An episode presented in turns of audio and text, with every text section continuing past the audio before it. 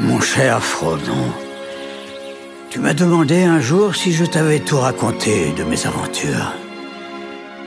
Bien que je puisse affirmer t'avoir dit la vérité, je ne t'ai peut-être pas tout dit.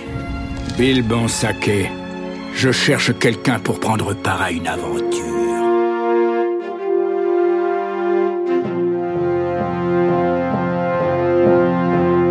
Hello there.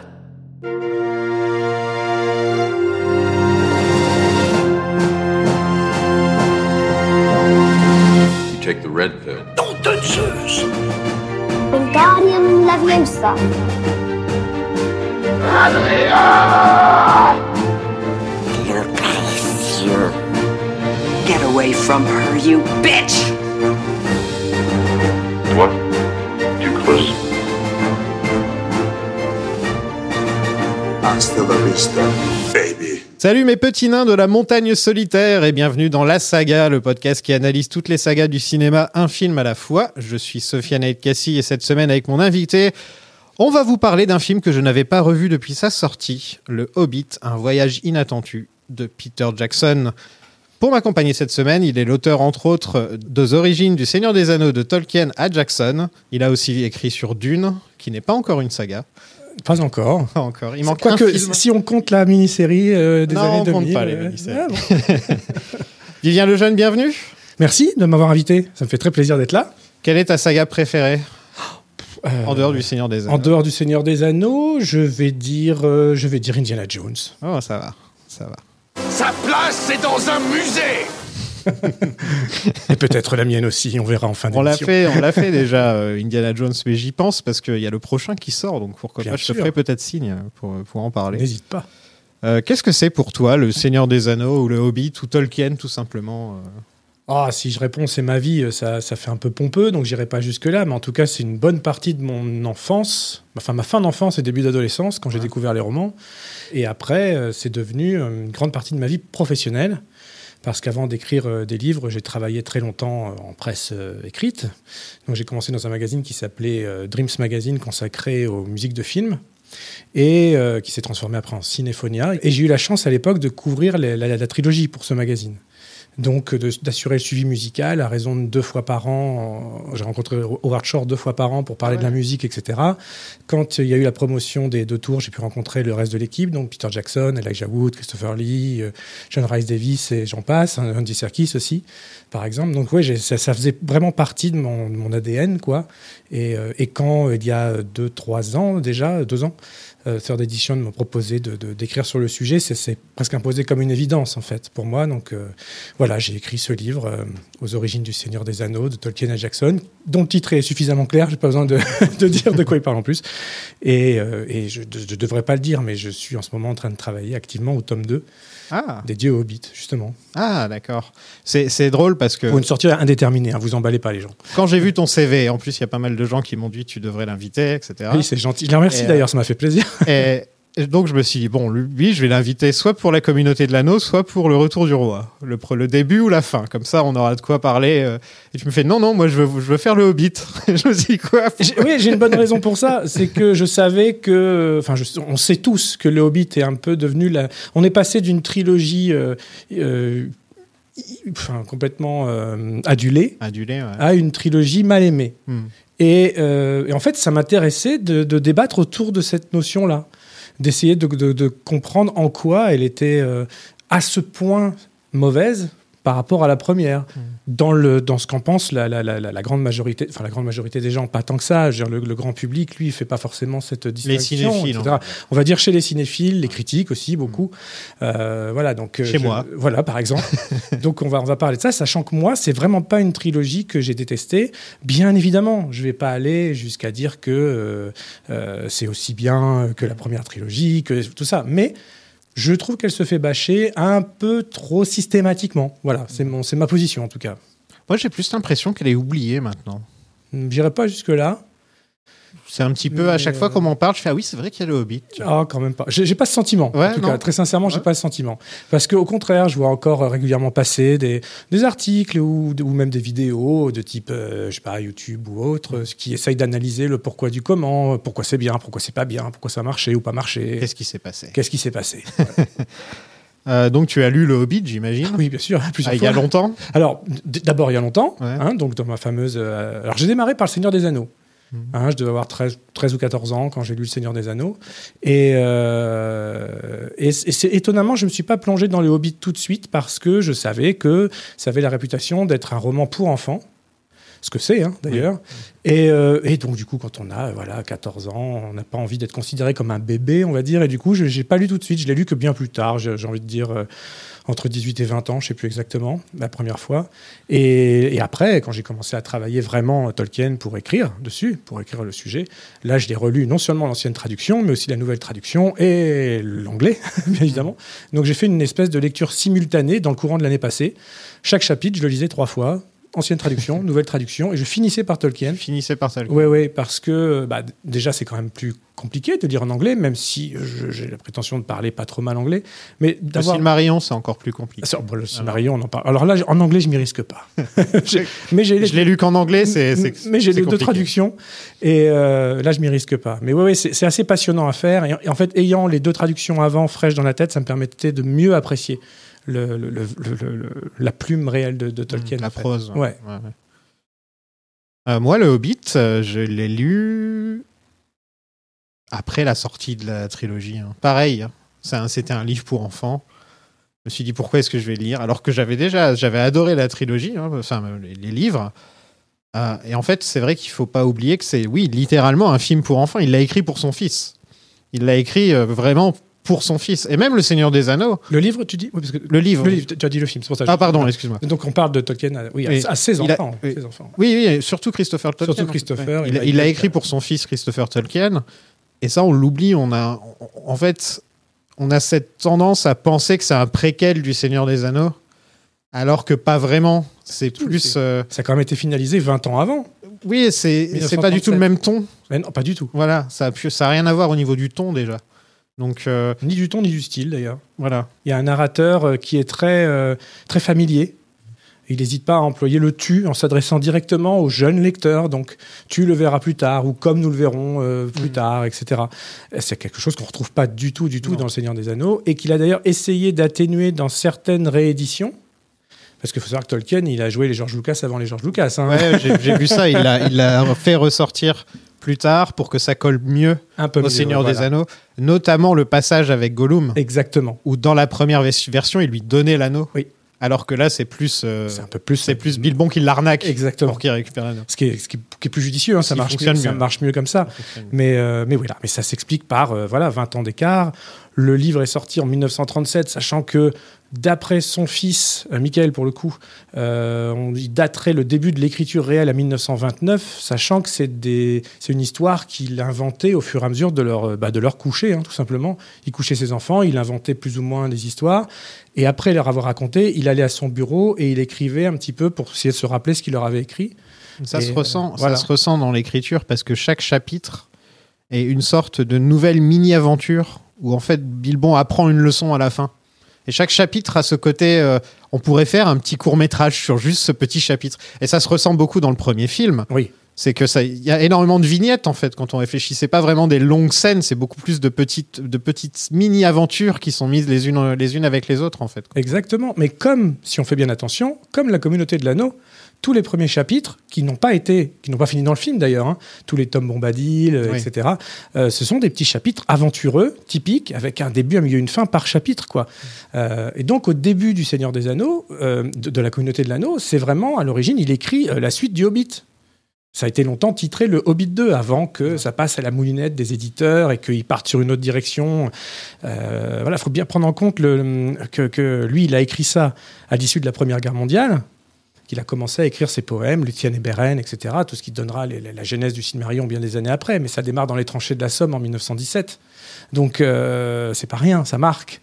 Et euh, entre la sortie euh, du Hobbit en 37 et la sortie euh, de la communauté de l'anneau en 55, bah, il y a eu un peu une seconde guerre mondiale aussi qui a ébranlé de nouveau l'Europe. Et tout ça, ce sont des choses qu'on retrouve non seulement dans ses thématiques, mais aussi dans son style, parce que il est conditionné un par ce qui se passe à l'extérieur et deux par ses enfants qui grandissent.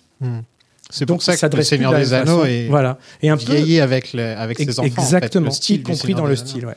Juste pour faire une petite comparaison, euh, le Hobbit, c'est 95 000 mots, alors que le Seigneur des Anneaux, c'est 480 000 mots. Et ils ont réussi à faire deux trilogies de la même durée sur, avec ces deux livres différents. C'est fou. C'est ce qui choque le plus, je pense. C'est c'est l'argument numéro un des, des détracteurs. À, à raison, j'ai envie de dire, hein, de dire, mais comment on peut faire d'un petit roman comme ça, euh, quasiment la même durée que la trilogie du Seigneur des Anneaux, etc. Bah, le fait est que, euh, alors je sais bien que sur cette, euh, cette émission, on se concentre uniquement sur un voyage inattendu, mais je veux dire, ces nombreux ajouts tout au long de la trilogie. il les a certains inventés, certains piochés ailleurs, dans d'autres écrits de Tolkien, etc ce qui rend le décortiquage intéressant, à mon sens. Après, euh, bon, bah, faut pas se mentir, c'est euh, des raisons de production. Euh, certains effets spéciaux n'avaient pas le temps d'être finalisés euh, en temps et en heure, ce qui fait qu'il a fallu parfois étirer des longues scènes de dialogue, etc. Et la sortie de films, qui devait être deux films seulement à l'origine, hein, v- progressivement vers une trilogie, ce qui, commercialement parlant, est plus logique. Et deux, euh, permettait aux équipes de finir plus, entre guillemets, tranquillement, parce que ça s'est quand même fait dans la hâte, tout ça, malgré les 266 jours de tournage euh, consécutifs. Donc euh, voilà, mais ça, ça peut s'expliquer comme ça. D'abord, c'est des soucis de production.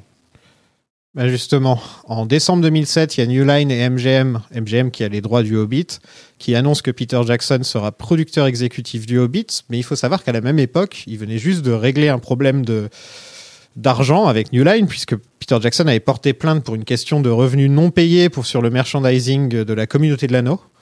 Et en fait, là, c'est là qu'il décide de faire deux films, mais il y, a- y y des problèmes parce qu'il y a, il y a non seulement cette histoire avec New Line, mais il y a ensuite des, en- des ennuis juridiques euh, avec les ayants droit de Tolkien qui, eux, ne voulaient, voulaient bloquer le tournage du Hobbit tant qu'ils ne récupéraient pas 220 millions de dollars de compensation sur la communauté de l'anneau, encore une fois. Oui, parce qu'il y a un détail important qui se passe à l'issue de la première trilogie, c'est que Christopher Tolkien, le fils Tolkien, hein, celui qui était à la tête de l'estate et qui a euh, assumé l'édition de tous les de, de tous les écrits euh, non finalisés de son père, qui a fini le Silmarillion, qui a fini tout en fait. Euh, il a détesté la trilogie de Jackson. Donc à partir de là, oui, clairement, ils étaient bloquants.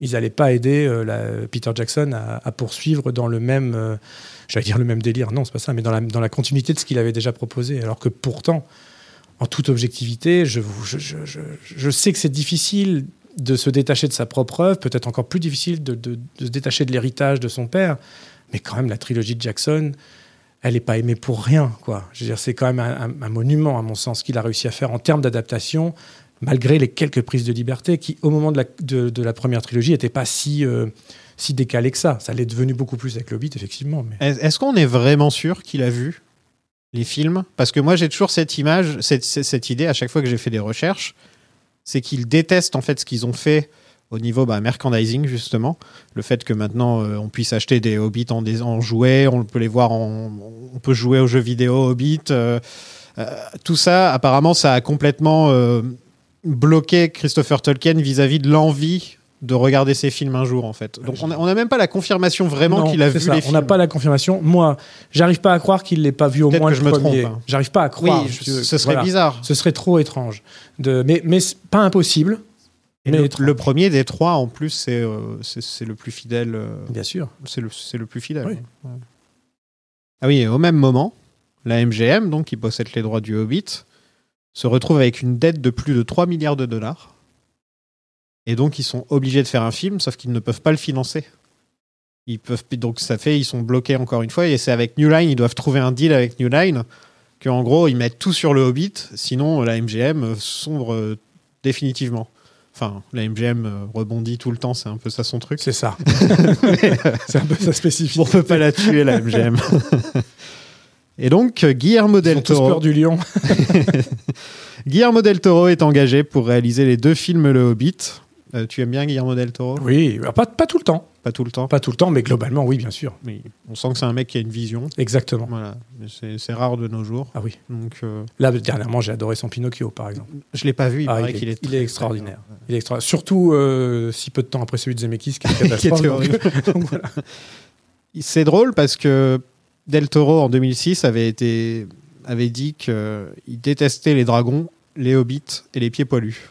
Il avait sorti cette phrase et donc quand il avait signé pour le Hobbit, tous les fans du Seigneur des Anneaux avaient dit ouais euh, t'as dit ça Ouais, honnêtement, je pense que c'était un bon mot, un petit peu de provoque. ouais ça doit être ça. Voilà. Moi, j'ai eu la chance de l'interviewer euh, pendant qu'il était en pré-production du Hobbit. Mhm. Alors, c'était pas à ce sujet-là, c'était pour Hellboy 2.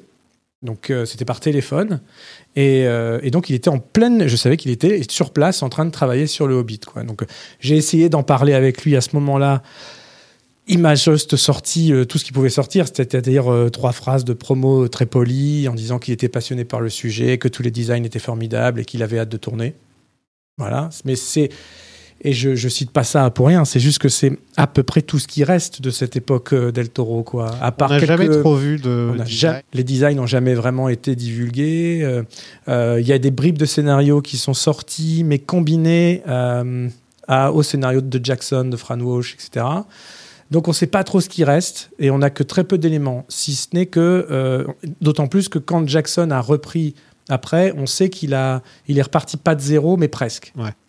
Voilà, parce que je, je- de, de lui-même, hein, il dit que les, les, les- les designs, la vision de Guillermo del Toro n'était pas du tout, euh, a priori, pas si raccord que ça avec la première trilogie de toute façon. Mais tant mieux, j'ai envie de dire. Tant mieux, ou, Oui. ou- ou pas, ça dépend. Pour moi, tout dépend de la, de la fidélité à l'œuvre originelle, Ouais. en fait. Et je suis pas certain, qui t'a choqué un peu, hein, je- même si j'aurais bien payé pour voir, hein, je suis pas certain que le monde d'un Labyrinthe de Pan ou d'un Hellboy 2, euh, pour ne citer que cela, soit si propice que ça à justement cette vision héroïco-enfantine qu'est le Hobbit. Lui, il voulait en faire vraiment un conte de fées. Oui. C'était ça qu'il voulait en faire. Avec un côté opéra, apparemment. Apparemment aussi, oui. Et en tout cas, ça lui a brisé le cœur de devoir quitter le projet. Il Apparemment. l'a dit, il l'a dit plusieurs fois. Euh, les raisons, euh, c'est un peu étrange. Apparemment, Del Toro et Jackson s'entendaient bien, ils bossaient très bien ensemble. Euh, Jackson allait même bosser comme réal de la seconde équipe. Ouais. Donc c'est que vraiment les deux travaillaient bien ensemble. Euh, Del Toro adorait l'amour l'amour des maquettes de Peter Jackson, mais il voulait qu'il y ait des animatroniques, euh, ce qui n'est pas une mauvaise idée. Ah, pas du tout. Quand on Au contraire. Au contraire, c'est un truc qui peut-être manquait à la trilogie originale du Seigneur des Anneaux, c'est qu'il n'y a pas d'animatronique. Il y a des combinaisons d'animatronico Les. Ents, un petit peu, les Ents, voilà. Les Ents étaient, voilà. Silver, Ouais. était un doux mélange de, de, de- de marionnettes, d'animatronics et de numérique. Mais c'est vrai que c'est un peu le. le- le- ils étaient- ils s'étaient beaucoup plus concentrés sur les CGI, vu que c'était la nouvelle Ah, technologie. euh, voilà. Les orques auraient eu un nouveau look. Euh, il a rencontré John Ho et Alan Lee pour le design des Ah, films. il travaillait avec lui euh, directement. Ouais. ouais, ouais. Il voulait que les animaux parlent. Pour que ça ne choque pas quand euh, le dragon parle. En fait, quand Smoke parle, c'est normal puisque tous les, tous les animaux dans le, dans le film ont parlé. Bah, ça, par exemple, moi, c'est un truc qui m'aurait pas forcément embarqué. C'est spécial. Bah, alors, que Radagast puisse parler directement avec les animaux et qu'à la limite, il y ait un petit subterfuge, genre il parle, mais il n'y a que lui qui les comprend, ça, pourquoi pas? Hmm. En même temps, il n'y a pas foultitude d'animaux. euh, Radagast n'a rien à faire dans ce film déjà. Faut le dire. faut le dire. Bon.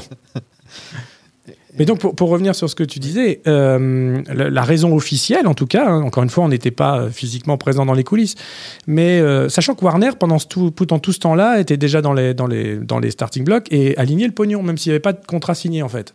Donc, Del Toro, il était payé. Toute l'équipe était payée pendant très longtemps. Donc, c'est pour ça qu'il y a eu cette longue période de pré-production, un an et demi à peu près, je crois que ça a duré, sans qu'il se passe rien. Et au bout d'un moment, la raison officielle, c'est que, bah, au bout d'un énième report de production, euh, Del Toro a dit bah, je peux pas, j'arrête, je, cons- faut que je me consacre à d'autres, euh, à d'autres sujets. C'est devenu, une- c'est devenu une chimère en fait dans sa tête. Et maintenant, il y a la théorie du complot autour de tout ça. Ouais.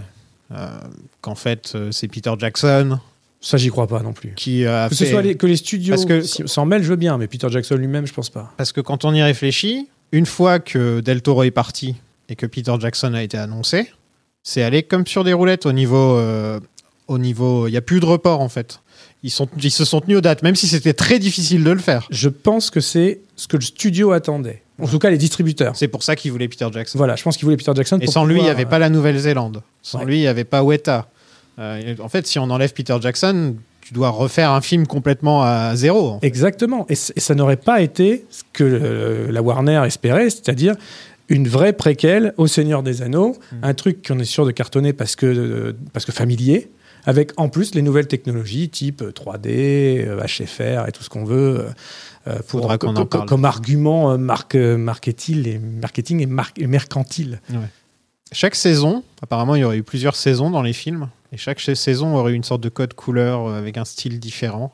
Ça, je me dis, à, la Del Toro, ça aurait pu rendre bien, je pense. Très très bien. Dans le monde de la Terre du Très, Milieu de la. Nouvelle-Zélande, voir des saisons différentes, etc. Ah, ça aurait été super. Ça aurait été... Mais je suis sûr que graphiquement, le- le- tous les adultes que nous sommes auraient certainement euh, suradoré sa vision, sa proposition. Euh, les, les- les gros amateurs de Tolkien, sûrement moins, parce qu'ils s'en seraient très certains. Ce serait très approprié, je pense, et du coup, ça aurait donné quelque chose de différent, comme on le disait au début. Mais Jackson a réussi à bien se réapproprier. Il se l'est euh, réapproprié, des mais, il s'est servi des codes qu'il avait lui-même installés dix ans avant. Donc, euh, disons que je pense qu'au niveau du grand public, et encore une fois, je, je dis grand public, c'est pas un gros mot, hein, c'est Mm. c'est sans malice, hein, euh, c'est- les gens quoi qui vont voir les films, hein, c'est pas du Les tout- péons. les, pé- les gueux, non, c'est pas ça du tout. Mais euh, c'est c'est vraiment ça, c'est que il fallait que ce soit un succès et donc que les films soient vraiment, vraiment reliés les uns euh, avec les autres. Et je pense que ça a arrangé tout le monde que Jackson revienne à la barre, ce qui, d'après lui, de ce qu'il dit d'ailleurs dans les, dans, les bonus hein, qui sont présents dans les Blu-ray, euh, que, ça ne s'est pas fait si automatiquement que ça, le passage de Del Toro à lui. Même après ça, lui, il, il tenait euh, à chercher encore un nouveau réalisateur. Mais face, face à ce que ça impliquait, ça voulait dire repartir dans une phase énorme de pré-production, parce qu'ils n'auraient pas juste pris un yes man. Ça, c'était hors de question. Ils voulaient quelqu'un à la Del Toro qui ait aussi une vision. Donc, il, euh, les designs auraient dû être complètement refaits, tout aurait dû. Alors que lui, connaissant bien l'univers et ayant travaillé directement avec Del Toro, pouvait assurer ce, ce mix entre les deux. C'est-à-dire réutiliser comme il pouvait ce qui avait déjà été entrepris pendant plus d'un an, et tout en embarquant sa nouvelle euh, donc, trilogie, qui à l'époque n'était pas censée l'être, euh, vers une vraie continuité graphique et narrative de ce qu'il avait fait, d'où la présence d'Elijah Wood, de, de, de Ian Ouais. Holm dans le, dans le prologue du film. Mm. Oui, il essaie de tout faire pour que ça colle parfaitement. Euh, Que ce soit un vrai préquel, en fait. Que ce soit une vraie saga de la Terre du Milieu. Un dernier petit fun fact sur, euh, sur le, le Hobbit de Del Toro. Euh, Beorn aurait été incarné par Ron Perlman. Voilà. Moi, j'aime bien Ron Perlman. Bah, moi aussi. Ça va être très bien. Je sais pas qui, qui n'aime pas Ron Perlman. Est-ce qu'on en sait plus maintenant un peu sur Del Toro ou il sait toujours. euh, Parce que là, ça fait quand même plus de 10 ans l'affaire. Alors, personnellement, pourtant j'ai cherché, Ouais, moi aussi. je ne trouve rien de concret. Il doit avoir des sacrés contrats, je pense. Alors, Parce qu'il n'y a que aucun Ouais. euh, concept art, storyboard, euh, tout ça, même des, ex- des exemples de maquillage ou de trucs comme ça, il n'y a rien. Donc, à mon avis, ça, ça doit être quelque part à Weta Workshop euh, sûr qu'ils ont tout dans gardé. un coffre ou quelque Bien chose sûr comme ça. qu'ils ont tout gardé. Et en plus, on n'a même pas lui maintenant qui, avec le recul, va dire bah voilà ce qui s'est pas, ce qui s'est, ce qui s'est passé. On a un Peter Jackson qui d'habitude est très honnête vis-à-vis de ça. Par exemple, il a dit, euh, il a dit le Hobbit, euh, je l'ai winged it. Et winged it, ça veut dire euh, je l'ai fait euh, à la va-vite, euh, à l'arrache un petit peu, comme on, comme on dit. Il, il a, il a avoué que le Hobbit, il avait, il avait pas mis autant de passion dans le, dans le projet que pour le Seigneur des Anneaux. Et c'est un truc qui est pas forcément facile à avouer. Il a dit aussi qu'il s'était laissé gagner quand même au fil du tournage, Mm. que ça, que ça, que ça avait- il avait, il a relativisé ces, ces paroles-là. Mais en revanche, et je pense que c'est une bonne, un, bon exemple, c'est que Jackson reste. Alors je pense que tu as raison. hein, il y a des questions de droit dessous, etc. Mais il reste aussi très discret sur ce qui ne s'est pas fait. Par exemple. Il a, donc on sait tous que Stewart Tunsten devait jouer Aragorn avant Viggo Mortensen, qu'il a été renvoyé parce que ça s'est mal passé. Et ben, il a la décence de ne jamais avoir dévoilé les rushs tournés avec cet acteur, par exemple. Donc je pense qu'il a cette même pudeur. Et, et- et là aussi, Killy, dans le, dans le premier Hobbit, l'acteur a été remplacé Ah, dans les premières semaines de tournage. Là, la version officielle, c'est que cette fois-ci, c'est l'acteur lui-même qui est parti pour raison personnelle, ce qui veut tout et rien dire. Et, euh, et donc là, il y a, pareil, et donc c'est pareil. Il y a beau avoir euh, des dizaines d'heures de bonus dans les coffrets, pas une image de. euh, alors si on l'aperçoit du coup, l'ancien acteur juste dans la partie making of, mais il y a aucune scène coupée avec lui, aucun rush de dévoilé, etc. C'est pas du tout. Après, il devrait lui donner de l'argent, en fait, non? Il y a ça. Alors, du coup, Je pense que voilà, ça joue. hein. Ça doit Non jouer. Ouais, ce que je disais. Tu vois, tu as les deux. À mon avis, il doit y avoir aussi un peu de jouer. ça. Quoi. Ils doivent lui donner de l'argent. C'est à partir du moment où il apparaît. bah, les droits à l'image, hein, les fameux c'est droits à comme euh, l'image. Pete, Best, Pete Best et les Beatles, le, le- batteur des Beatles. Ouais, il bien sûr. apparaît dans une ou deux chansons, maintenant il est foutu. millionnaire. quoi. Exactement. Ça. Donc, euh, on a un Peter Jackson qui se retrouve forcé à reprendre le flambeau. Dernière minute. euh, mais le projet est enfin lancé. Et euh, il y a beaucoup, beaucoup de choses à dire sur la production des films, comme euh, les grèves qu'il y a eu avec les Nouvelle-Zélande et le passage à trois films. Mais je vais garder un peu tout ça sous le coude euh, pour les prochains épisodes, histoire de pas tout raconter tout de suite. Parlons plutôt d'un choix qui différencie le Hobbit du reste, sa définition. C'est-à-dire qu'il a été tourné en HFR 44 images par seconde. Je vais faire semblant de connaître euh, ce dont je suis en train de parler. Waouh Non, je me rappelle que ça faisait très Et série 3D. télé. Et en Ça- 3D. Ça, faisait très série, très série télé. Alors, euh, moi, j'ai une aversion totale pour ce format-là. Ce qui fait que euh, je, je ne suis, je, je n'ai jamais assisté à aucune projection de ce format-là, parce que justement, oui, ça fait. euh, moi, je, dis- je disais toujours ça. Tous les films qui sont diffusés comme ça, ou même les télévis, la plupart des téléviseurs hein, chez les gens qui sont euh, qui sont programmés comme ça, on va dire, ça fait plus belle la vie, quoi. Ça fait alerte à Malibu. Ouais, ouais enfin, alerte à Malibu, ouais, enfin, Non, mais ça brille. ouais, ça brille. Comme dans ouais. Alerte à Malibu. Il y a un petit côté, ça brille comme ça. Et c'est vrai que dans Les Feux de l'amour aussi, ça brille. ça, c'est- c'est- ça fait vraiment sitcom et, Ouais. et des, et des spectacles comme ça euh, sont pas faits pour être vus à la mode sitcom. Là, moi, je suis allé voir Avatar 2, j'ai- fui comme la peste les, les projections. euh, En plus, c'est des, hybrides, tu as des passages en HFR et d'autres en, en 24 images secondes. Donc, euh, non, moi, je me suis fait une belle séance 3D, nickel, 3D. en 24 images secondes tout du long.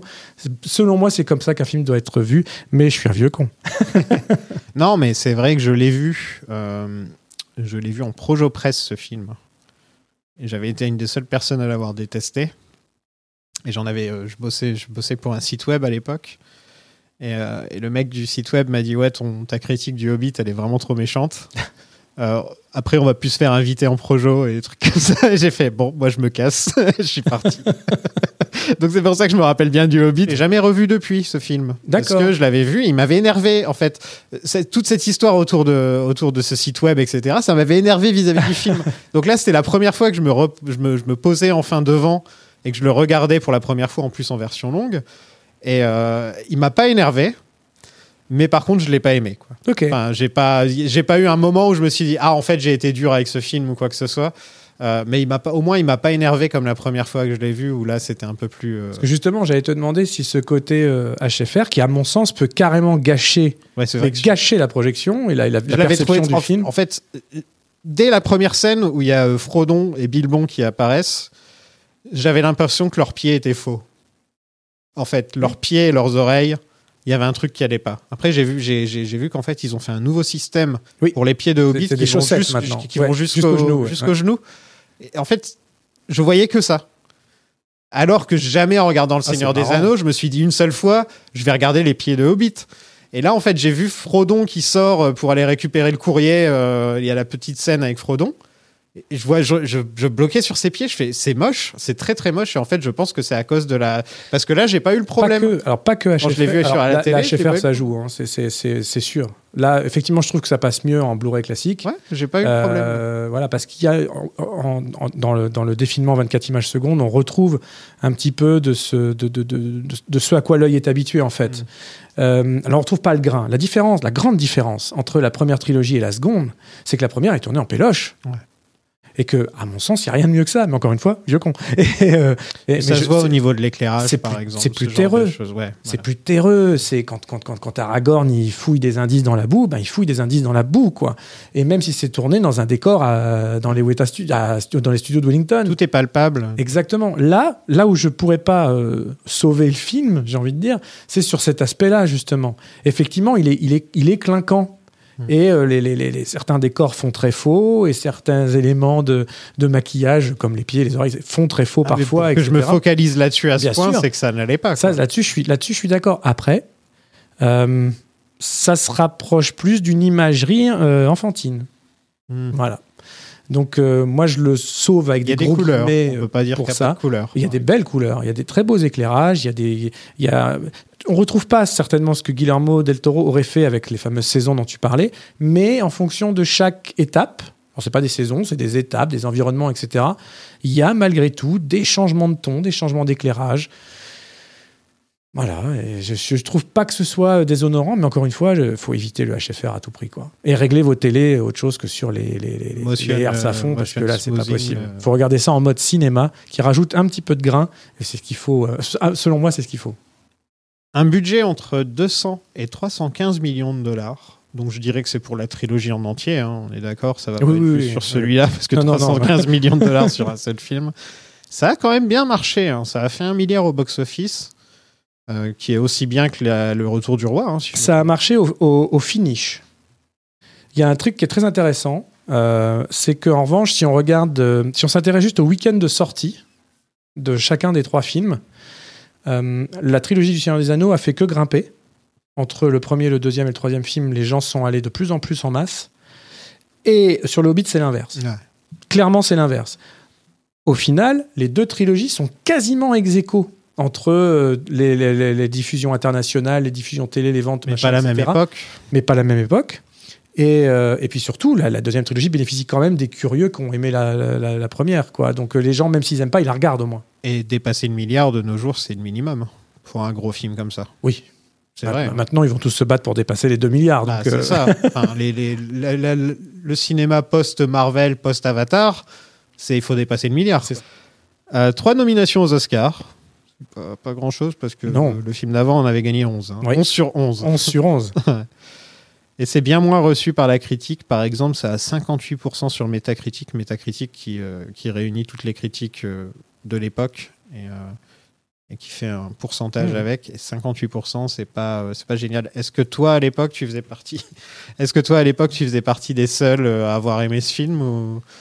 J'ai l'impression que pour le premier, il y a eu beaucoup plus de gens qui avaient de l'enthousiasme. Le premier est plus, est plus facile parce que c'est celui qui, se, qui déroge le moins à Tolkien, finalement. C'est celui qui euh, est le plus linéaire. Mm. Voilà, on peut suivre la narration quasiment comme on suit celle du, du, de- des trois quarts, même, j'ai envie de dire, du, du roman, presque. Euh, Il n'y a pas tant de personnages en plus. Bon, y a... En fait, le, truc, c'est que les personnages. qui- Là, il n'y a, pas de perso- y a pas encore de personnages ajoutés, ce qui Ouais. sera le cas plus tard. Mais là, on a Azog qui prend une, une place euh, c'est- c'est, euh, colossale à l'intérieur de ce film, qui devient vraiment l'antagoniste du film. Et dans le livre, il y est fait mention sur une ligne, quoi. Et encore, et c'était euh, c'est- Et c'était c'était dans le passé. C'était dans le passé. C'est effectivement passé. lui qui a tué, qui a tué euh, Tror et tout ça, mais je- c'est c'est pas, il n'y avait rien à faire là normalement. Hmm. Après, à quel moment et ça, c'est une question qui est un peu générale, mais à quel moment un réalisateur, qui donc est auteur, puisqu'il il, il- il co-signe le scénario, hein, Jackson, avec sa femme, et voilà, euh, à quel moment on se, on se sent suffisamment investi de l'œuvre de quelqu'un d'autre pour proposer des choses nouvelles en disant c'est une bonne idée? Faire de la fanfiction. Ça doit être dur. Ouais, mais toute adaptation, quelque part, est une fanfiction. Mais là, c'est encore plus parce que quand on réfléchit aux changements qu'ils ont fait dans Le Seigneur des Anneaux, c'était on prend les impendices avec Arwen et on, on- Oui. on ajoute Arwen. En fait, c'est des changements qui sont illogiques dans le. on enlève un personnage pour faire Voilà. que ses actions soient faites par Arwen, etc. Ouais. Par exemple. On enlève Tom Bombadil. Oui. Bon, on enlève le nettoyage de la comté, même si c'est dommage. C'est dommage, ça Euh, c'est très dommage. C'est dommage, mais on peut comprendre. On comprend. Il y a déjà cinq fins. Exactement. déjà dans le retour du roi. Alors que là, en fait, là, ils enlèvent rien. Là, ils étirent. Oui. Et ils étirent au maximum. Et le truc que, qui m'a sauté aux yeux en voyant, en voyant le film, c'est à quel point euh, presque toutes les scènes mémorables du Hobbit sont dans ce film-là, du livre. Ah, du livre. À, part, à part la Ah, rencontre avec bien À part sûr. la rencontre avec Smog, il y, a- il y a Gollum, il y a les orques, et Ah les oui, trolls, oui. il y a les trolls Ah oui, qui se transforment, y a, Mais quasi, on a quasiment fini l'histoire. hein. il y a les pommes de Ah, pain. Quand, on, quand, quand ils partent sur, euh, sur les oiseaux, euh, sur les aigles, euh, c'est euh, l'histoire dans le roman, elle est tiers, presque finie. C'est hein, C'est les, hein. deux tiers. Mm. Euh, et ça, ça s'explique. Quand le, faut pas oublier que quand le premier film est fini, à ce moment-là, Jackson limite pense encore en faire qu'un autre derrière, en termes d'écriture. Voilà. Moi, moi les- ces changements, euh, je parle en globalité, hum, certains m'ont dérangé, d'autres moins. Et c'est vrai que dans le premier, ils me dérangent pas parce qu'ils sont quasi insignifiants en fait. Il y en a pas, il y en a pas des masses. Et je trouve ça bien d'avoir euh, quand même matérialisé un antagoniste en la personne d'Azog. Il est moche. Il est moche, mais oui, il est moche. J'aime pas la, j'aime pas la texture de la peau, par exemple. J'aime pas ses cicatrices. J'aime pas tout ça. Je trouve que ses, ses sbires sont bien mieux réalisés que lui, par exemple. Je trouve que c'est le côté albinos qui marche pas. Donc ouais, oui, puis la main, le crochet, Le à la crochet, place de ça. la main et tout. je suis d'accord. C'est pas, euh, voilà, visuellement, c'est pas. a envie de lui dire choisis un design, mec. Parce que là, t'es es albinos, t'as des cicatrices partout, t'as une main crochet. On dirait qu'il a pris. euh, il, il fait sa, son- sa soirée Halloween, en fait. Quoi. Pas jusque là, mais voilà, je peux que plus soyer le côté un peu too much du personnage. Et puis, bon, voilà, après, on est très dans le côté manichéen, encore une fois, d'un conte pour enfants où le monstre doit être monstrueux et le héros, et ça, on va en parler, c'est important, et le héros doit être plus euh, attirant, attrayant, quoi. Brave. Brave, et, et même physiquement, Mm. même physiquement, d'avoir un côté, on a envie de s'identifier. Parce que les nains, euh, alors sur les 13, il le fait pas sur les 13, mais par exemple le fait que Thorin euh, soit euh, plus jeune que dans le roman, qu'il ait un physique plus avantageux que dans le roman, qu'il est fait de, de Killy. euh, ou de, de Philly, ah, je sais plus, c'est Killy, c'est Killy. C'est Euh, Eden Turner qui joue, qui joue Killy. Euh, un, pur beau gosse, en fait. le seul qui a sa vraie barbe. Tous les autres oui, ont des fausses fait. barbes. Mais il a, il a quasiment euh, son vrai visage, hein, Oui. on reconnaît très très bien, voilà, et, et d'où l'idylle qu'il y aura dans Quand dans- tu dans penses les à suites, un nain, tu penses pas forcément Tu à penses pas à ça. Mais il s'est dit que ça l'amusait de mettre, euh, voilà, qu'il y a un nain, euh, un nain beau, clairement, hein, c'est les mots de les mots de Jackson, c'est il voulait un nain beau dans la. Dans la... Moi j'aime bien. Pourquoi pas un elfe moche Pourquoi pas un elfe moche? Bah, Il y a Elrond. Moi, tu, mais tu- Elrond. mais tu sais que moi, j'allais dire Hugo Weaving, euh, il est très charismatique, mais c'est pas voilà, il est très très charismatique, mais c'est pas forcément Non, le, pas canon de beauté, euh, voilà. Mais il dégage tellement de magnétisme. la voix. La voix, La extraordinaire, etc. Mais, mais voilà, donc. euh, mais bon, parce que si on- parce que s'il avait adapté stricto sensu euh, les romans, on aurait eu des petits bonhommes un peu tous vieux, un peu tous moches, avec des petits capuchons. Hmm. Donc à partir de là, est-ce qu'on peut lui reprocher d'avoir fait ce choix-là? Moi, je trouve pas. Il faut savoir s'adapter aussi un minimum à, euh, son médium, à, son, à, la, période dans laquelle le film va sortir, à un certain public, etc. Et moi, je préfère honnêtement me représenter les hobbits, même, quand je relis maintenant Tolkien, je préfère me, les représenter comme Jackson l'a fait, plutôt que des petits bonhommes qui sont euh, euh, un petit peu tous pareils, qu'on ne différencie pas tous. Voilà. Et euh, je trouve ça bien que euh, quand on a une, une telle. C'est une seconde communauté, ils étaient neuf dans la première, là ils sont carrément 14, 15 si on compte Gandalf. Il fallait que tout le monde soit identifiable très, très rapidement. Quoi. Est-ce qu'un des soucis de cette adaptation, ce n'est pas en fait tout simplement que le Hobbit n'est pas adaptable en tant d'œuvre cinématographique? Est-ce que ça aurait pas été plus simple d'en faire un film d'animation, par exemple? Mais ils l'ont fait. Il est pas mal d'ailleurs. Oui, mais je veux dire de nos jours, tu vois, plus euh, ou deux films d'animation. En fait, le gros problème du Hobbit, c'est que tu as quand même 15 personnages, t'en retiens que 3 quand tu lis les livres. Ah oui, dans le les livre. livres, oui. Dans T'en les livres, oui. retiens que- Ah oui, t'en oui, re- t'en clairement. oui. retiens que 3. Clairement. Quatre avec Ça, est-ce que en fait, Jackson a, a pas voulu froisser les fans, etc. Ça aurait pas été mieux si on virait la moitié des nains? Pour pouvoir développer justement les nains qui sont là. Alors tu vois, pour le coup, c'est une bonne question et je me la suis jamais posée parce que juste pour moi, c'est euh, les nains, ils sont 13 nains, ils sont 13 nains quoi. Ouais, mais en fait, euh, c'est, c'est- c'est- je parle au niveau cinéma, en fait. C'est difficile d'avoir 15 personnages. Mais je trouve que alors ça pour le coup, là-dessus, je, je, je, je, le défendrai bec et ongle. Je trouve qu'il a réussi son pari. Ouais, Alors tout, tout le monde n'existe pas au même niveau. C'est impossible de faire exister les 13, mais chacun a au moins son petit moment, son ou ses petits moments. Et, euh, et on les identifie bien physiquement, ils sont tous différents. Euh, moi, ça, ça, c'est vraiment pas quelque chose qui m'a dérangé. Et puis, et puis là, la scène euh, où ils sortent tous euh, deux par deux, etc. C'est des scènes qui me font marrer, quoi, tu vois. Même si ça paraît interminable, du coup. C'est une scène qui, est beaucoup trop longue, si on regarde là, ça si comme je, ça. si je disais spectateur lambda qui vient de voir les films, je, je- je l'attrape dans la rue un mois après avoir vu les films et je lui dis cite-moi 5 nains.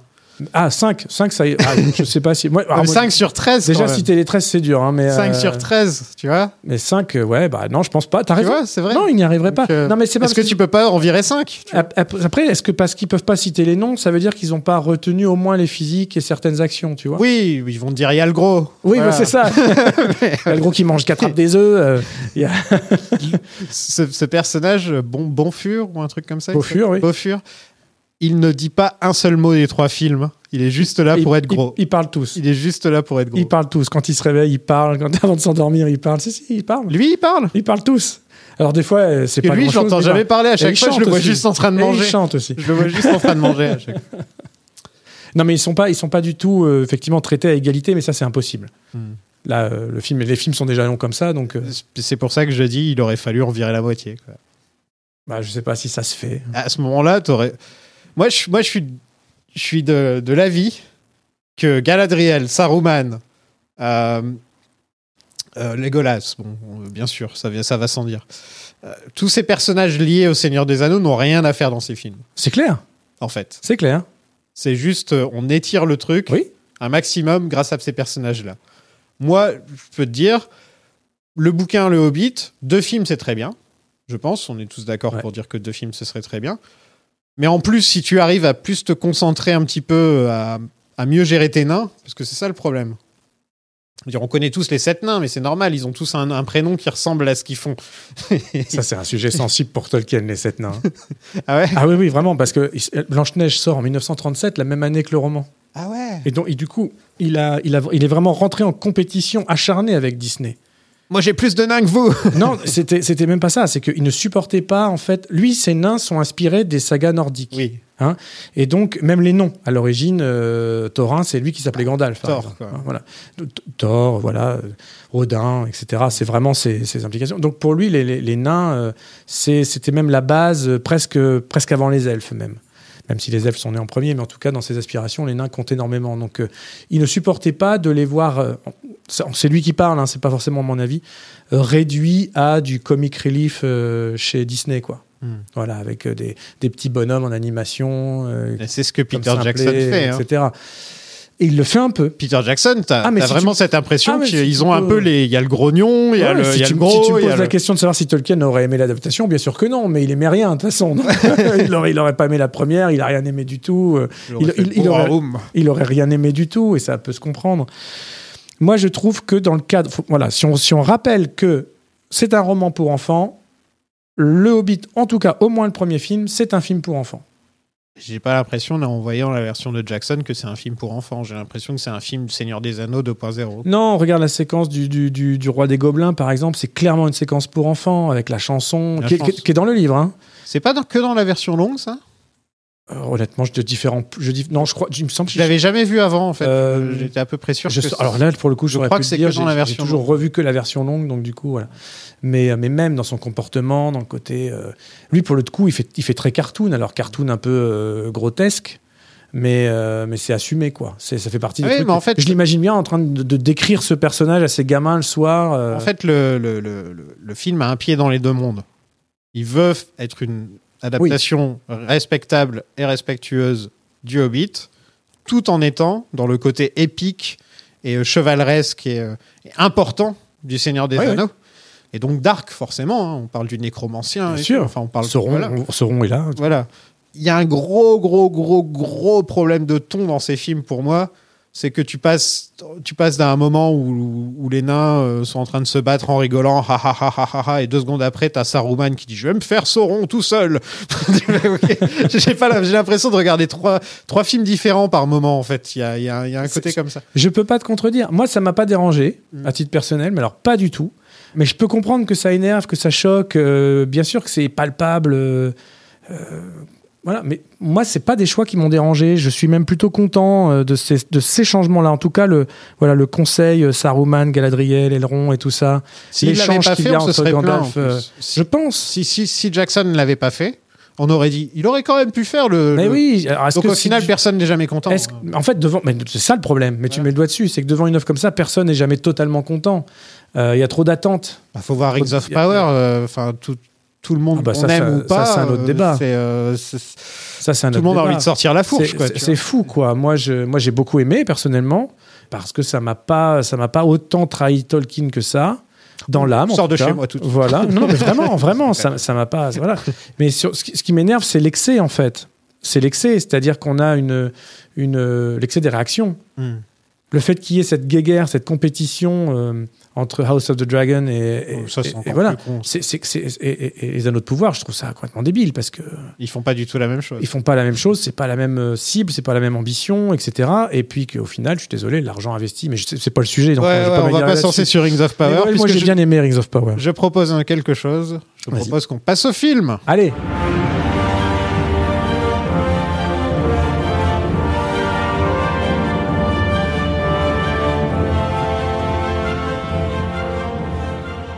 Ce bon vieux Bilbon nous raconte ses aventures. C'est un plaisir de voir Ian Holmes, hein, toujours. Euh, il nous parle d'Erebor, de Dale, de Larkenstone et de Smog. Est-ce que c'était vraiment nécessaire de commencer le film comme ça? J'ai l'impression qu'on peut virer les 20 premières minutes du film et on commence avec Gandalf qui rencontre Bilbon et le film peut commencer comme ça et c'est très bien. Tu pourrais. D'avoir justement ce côté épique, de nous raconter ce que les nains ont vécu avant, etc. Je ça aurait pu être raconté en fait dans le film. Je pense que si ça avait été l'œuvre de Del Toro, t'aurais pas eu ça. Ouais.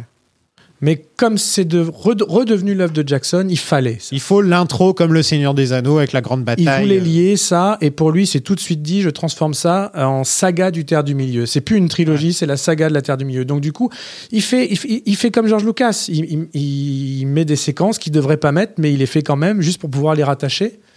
Et il y a un côté, euh, je trouve, alors un peu expéditif. Par exemple, la présence de Frodo, elle est, elle est réduite au strict minimum. Mais j'ai, j'ai même envie de le mettre sur le compte du, du personnel, du privé, pour Jackson. Le fait de revivre ça avec Elijah Wood, avec qui il a eu un rapport si fort, en fait, sur ce qu'ils ont vécu ensemble, etc., de se retrouver dans les mêmes décors, au même endroit, plus de dix ans après, pour célébrer, en fait, ce, le- ce qu'ils avaient achevé ensemble avant d'entamer la nouvelle trilogie, je pense que lui-même, en tant qu'homme, juste, il avait besoin de ça. Ouais, Ce je qui n'est pas, comprends. ce qui est pas forcément vrai pour euh, euh, Saruman, Galadriel, etc. Mais en tout cas, cette introduction-là, il avait besoin de, de lier les deux œuvres et de se mettre lui-même dans un, dans un espèce de cocon créatif. C'est aussi pour ça que la toute première séquence tournée, c'est le dialogue justement entre Bilbo et Gollum. Même s'il y a aussi le côté logistique pour libérer Andy Serkis qui devient réalisateur de deuxième équipe. Donc il fallait qu'il ait tourné ses scènes en tant qu'acteur pour pouvoir se concentrer sur son travail J'ai d'ailleurs vu une scène euh, où c'est Andy Serkis qui filme, euh, qui filme Ian McKellen dans les arbres en train de balancer des pommes de pin. Oui. Ian McKellen qui là, j'en ai marre de travailler dans les sur les écrans verts là. Enfin, il pète, il pète les plombs et d'ailleurs on le voit même à un moment où on a Ah, il l'impression il- qu'il va pleurer. On a l'impression qu'il va démissionner sur qu'il va démissionner. Il le dit, hein, Ouais, il le dit plusieurs fois. Moi, je pense que je vais me barrer, quoi, parce que je suis pas là pour ça. Euh, Moi, je suis un acteur de théâtre, parce que c'est vrai que c'est l'acteur de théâtre Par euh, excellence. par excellence. Et il se retrouve à, à jouer tout à seul. jouer tout seul, parce qu'en fait, il faut, il faut l'expliquer, c'est que avant, ce qu'il faisait, c'est qu'il faisait les décors pour taille de personne normale et des, décors pour taille hobbit. Sauf que là, il y a qu'une une seule personne de taille normale et que des nains et des hobbits qui font la même taille. Donc ils ont construit qu'un seul décor pour les nains et les hobbits. Et lui, le pauvre Ian McKellen, il est, il a pas de décor. Il est complè- complètement entouré d'écrans verts. Quoi. Ce qui est horrible pour lui, mais génial en tant qu'innovation euh, technologique. Parce que le fait de pouvoir avoir une interaction euh, immédiate avec des personnages qui sont pas au même endroit, Hmm. avant, c'était pas possible. Par exemple, le- quasiment la plupart de, de- de- de- de- dans la première trilogie, les scènes avec euh, Gollum, donc Andy Serkis, ils, ils tournaient tous les trois, par exemple Frodon, Sam et Gollum, pour avoir des repères visuels. Mais après, ils étaient obligés de retourner la scène sans Andy Serkis Andy Serkis. où euh, Elijah Wood et, et, et, et Sean Astin devaient jouer, euh, devaient faire semblant de le voir, etc. Ils devaient reproduire la scène pour que l'incrustation, l'animation soit faite après. C'est difficile. Là, au moins, tout le monde pouvait jouer entre guillemets ensemble. En tout cas, ils jouaient en même temps. Ian McKellen avait son oreillette où il entendait, pouvait réagir au dialogue, etc. Il avait des, il avait des, des, des, des espèces de, de, de, de lampes avec les visages des différents nains qui s'allumaient en fonction de qui, de qui parlait pour qu'ils puissent regarder au, au bon endroit, etc. Ça devait être tellement Donc, déprimant ça devait pour lui. Horrible, quoi. Horrible. C'est tombé sur lui, c'est dommage. Mais le rendu est extraordinaire. Le rendu est extraordinaire. Le rendu, ça va. Moi, je trouve que c'est. Le- les films Hobbit font un peu cheap euh, sur les bords. Je vois pas l'argent en fait. Euh, Ah, quand même. Quand même. Je vois, je vois beaucoup moins l'argent que quand, quand je vois euh, Le Seigneur des Anneaux. Quoi. Ben, quand on voit que justement Andy Serkis il pétait, euh, il pétait une caméra sur deux euh, quand- pour sa seule scène dans la grotte, parce que dès qu'il plongeait, sa caméra faciale en fait qui, qui captait les petits points qu'il a sur le visage, il l'a noyé plein de fois quoi. Et du coup la- la- la- l'assistante, l'assistante réalisatrice sur cette séquence est allée voir, enfin non technique sur cette séquence voir Peter Jackson en disant on a un problème, euh, on en est déjà à trois, à trois caméras de pété, etc. Et Jackson il a dit combien vous en reste? Elle a dit bah, il en reste euh, deux, quoi, un truc comme ça. Il fait bah, faut, faut en commander autant qu'il voudra parce que je le, je le freinerai jamais dans son jeu. Par exemple. Donc je, je, c'est- je pense que la- la- le côté visuel, effets spéciaux et rendu est, est très mésestimé sur, le, sur les films. Bah, en fait, je trouve que quand tu regardes Le Seigneur des Anneaux, tu oublies qu'il y a des effets spéciaux. Il y en a Alors moins. que ça a vieilli. Il y en a moins. Ça a vieilli, il faut le dire. Oui, il, y a certaines, il y moins. a certaines choses qui sont limite assez moches. hein. Je me rappelle par exemple, là en revoyant Le Retour du Roi, ou je sais plus si c'est les deux tours ou Le Retour du Roi, c'est quand ils ouvrent, euh, on voit les trolls en train d'ouvrir la porte noire. Là. Ça, mais on voit très très Oui, bien que c'est extrêmement Ce mal qui est marrant, c'est que t'as, les incrustations, ça reste parmi les, les effets qui sont les, les- les- les plus ratés, même encore Ouais. aujourd'hui. Mais là, le Hobbit, euh, à chaque fois que je le vois, j'ai l'impression qu'il essaie de me rappeler qu'il y a des effets spéciaux. Je pense que c'est, encore une fois, je mets, alors personnellement, je me trompe peut-être, hein, mais je mets ça sur la technologie, justement, du, euh, du tournage vidéo. Hmm. Où tout est plus clair, où tout est plus. euh, bah, effectivement, c'est plus net. Ouais. C'est plus brillant, c'est plus net, c'est plus visible. On, re- on verrait la première trilogie avec cette technologie-là, tu verrais la même chose. hein. C'est que là, il y a une sorte de brillance partout, Ouais. tout le temps. Ouais. Mais qu'on retrouve même dans les bah, euh, dans, dans- dans quasiment toutes les productions euh, plus, plus modernes. hein. Mhm. Chez Marvel Co, euh, t'en vois, t'en vois plein. Ouais, mais on n'a pas envie de les utiliser comme. Enfin, moi, j'attends plus d'un Hobbit que d'un Marvel. Bien sûr. Mais je trouve que ça, bah, je trouve que ça rend mieux chez les Hobbits que dans, dans la plupart des Marvel, personnellement. Mais, mais ils ont inventé, voilà, des nouvelles encore une fois, des nouvelles technologies de tournage, des nouveaux logiciels, des tas de nouvelles choses ont été créées pour le Hobbit spécifiquement. Donc, on voit Elijah Wood, comme tu me disais. Ouais. Donc, tu trouves que c'était nécessaire pour toi? Nécessaire, c'est un bien grand mot. Je trouve ça cool. Voilà, je trouve ça bien qu'il soit là. Ça, tu, moi, penses, ça- tu penses qu'il a été mieux payé pour faire ça que sur le Seigneur des Anneaux en entier? Non, Je, me pense- demande quand même je combien il a demandé. Je, me Je, demande je- combien il a je demandé. pense qu'il n'est pas là pour rien, parce que euh, dans, dans cette industrie, personne n'est jamais là pour On te fait rien. revenir en, en Nouvelle-Zélande pour tourner une scène. Pas que. Il y a, alors, il faut savoir que la scène est tournée en moitié en Nouvelle-Zélande et moitié en Angleterre. Ah, parce Ouais. que Ian Holmes était en Angleterre. Exactement. Il y a, il y a- il y a- la moitié qui est tournée. bah, toute, toute la partie Yann Holmes est tournée euh, à Pinewood, au studio Pinewood, et les extérieurs, bien sûr, en Nouvelle-Zélande, euh, ouais, exactement au même endroit que, Parce que- que Ian, sur la. Ian Holmes est mort il y a pas très longtemps Il n'y a pas très hein. longtemps, ouais. Ouais, ouais, ouais. ouais. Donc non, encore une fois, c'est pas c'est pas indispensable, mais je trouve ça fun, je trouve ça bien et euh, et, pour quelqu'un qui, euh, comme moi, est très féru justement des making of et tout, je trouve que quand on finit la, la- la- la- la vi- la vision des making of de la première trilogie et qu'il y a euh, le tout dernier plan euh, avec Elijah Wood et qui, pleure réellement, les deux hommes se tombent dans les bras, ils ont vraiment lié un truc quoi. Et, et je, et je pense sincèrement ce que je dis. Je pense que alors, Ja- Jawood, non. Je pense que Jawood, ça lui a juste fait un immense plaisir et un honneur d'être de retour là symboliquement. En fait, voilà, c'est un symbole, sa présence. Mm. Et pour Jackson, c'est carrément, carrément personnel et un besoin de, de, de, de- de sa présence, de, bouc- de- de boucler finalement l'arc précédent pour entamer celui-là.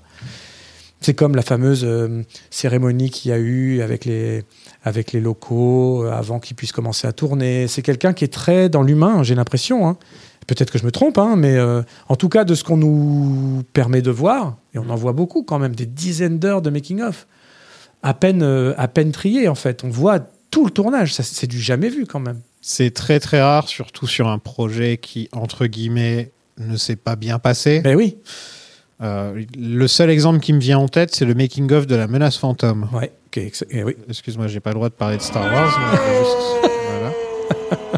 On n'a pas le droit de parler de Star Wars, mais je tiens quand même à le dire que le making-of de la menace fantôme, c'est un désastre, mais la caméra est là, quoi.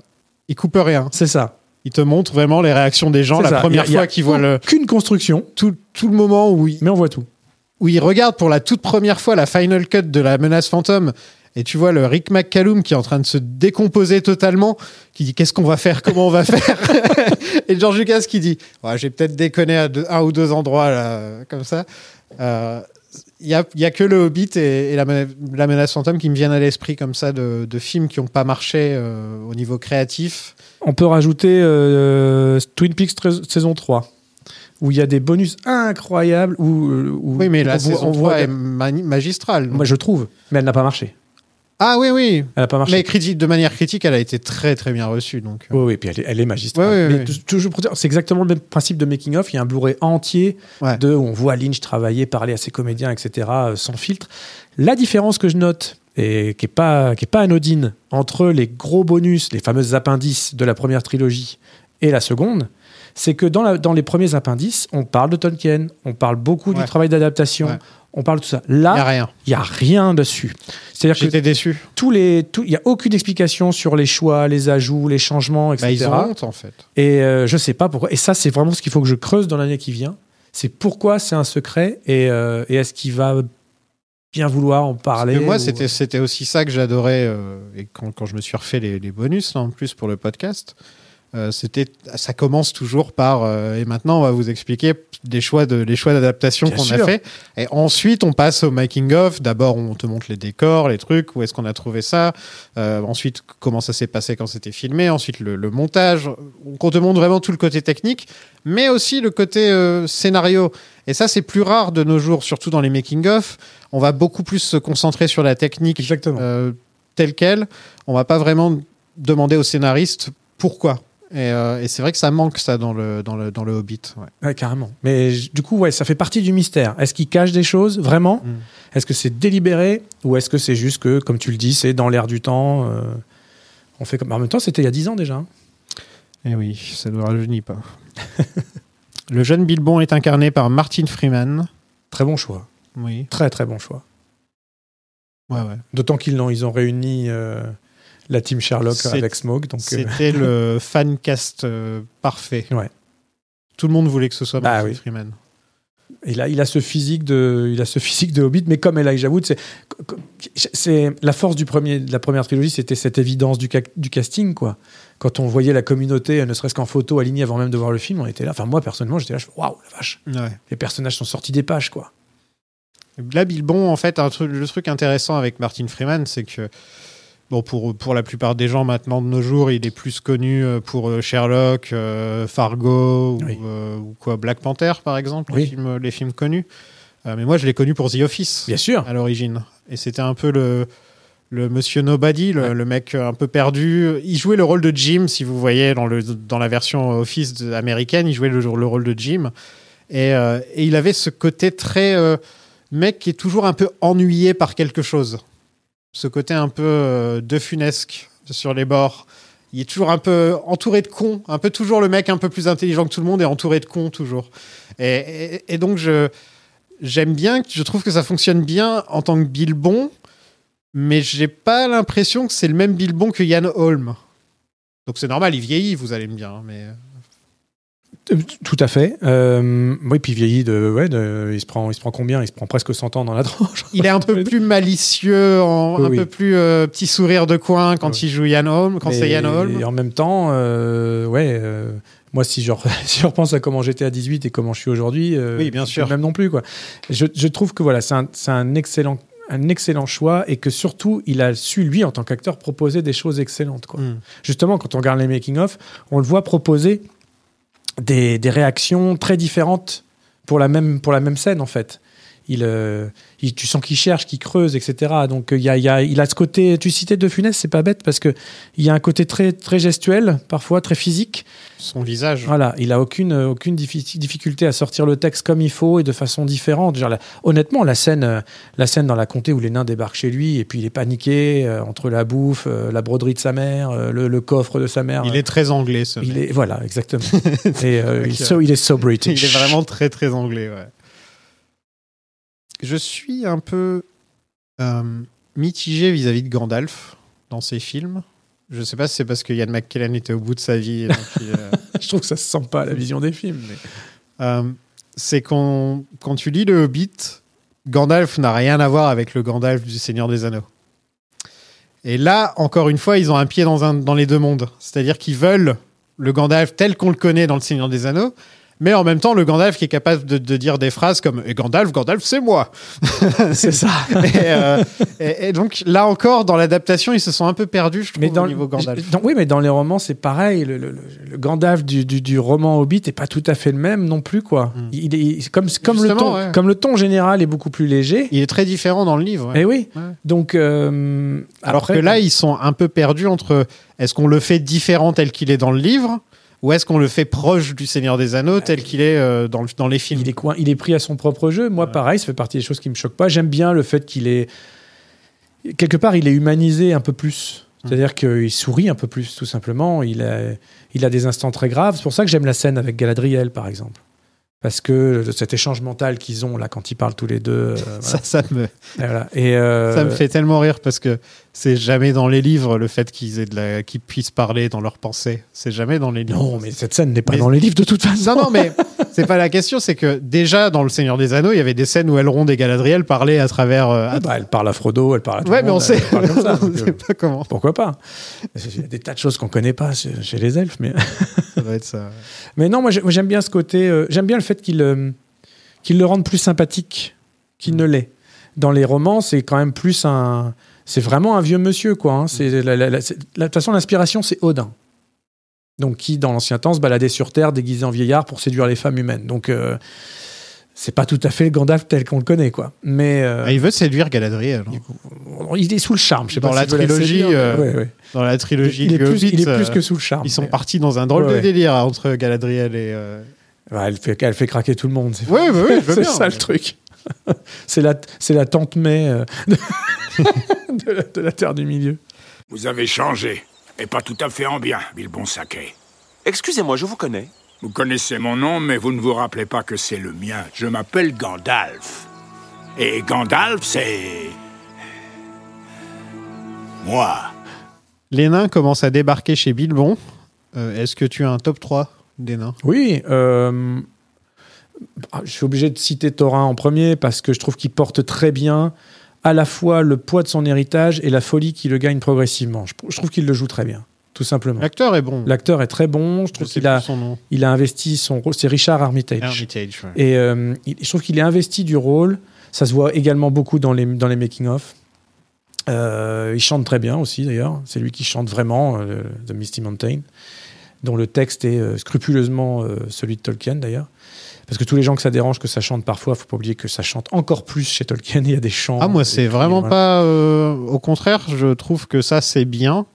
Mais là, encore une fois, je vais me répéter c'est que tu prends les chansons de, du Hobbit, mais tu les mets dans le monde du Seigneur des Anneaux de Peter Jackson.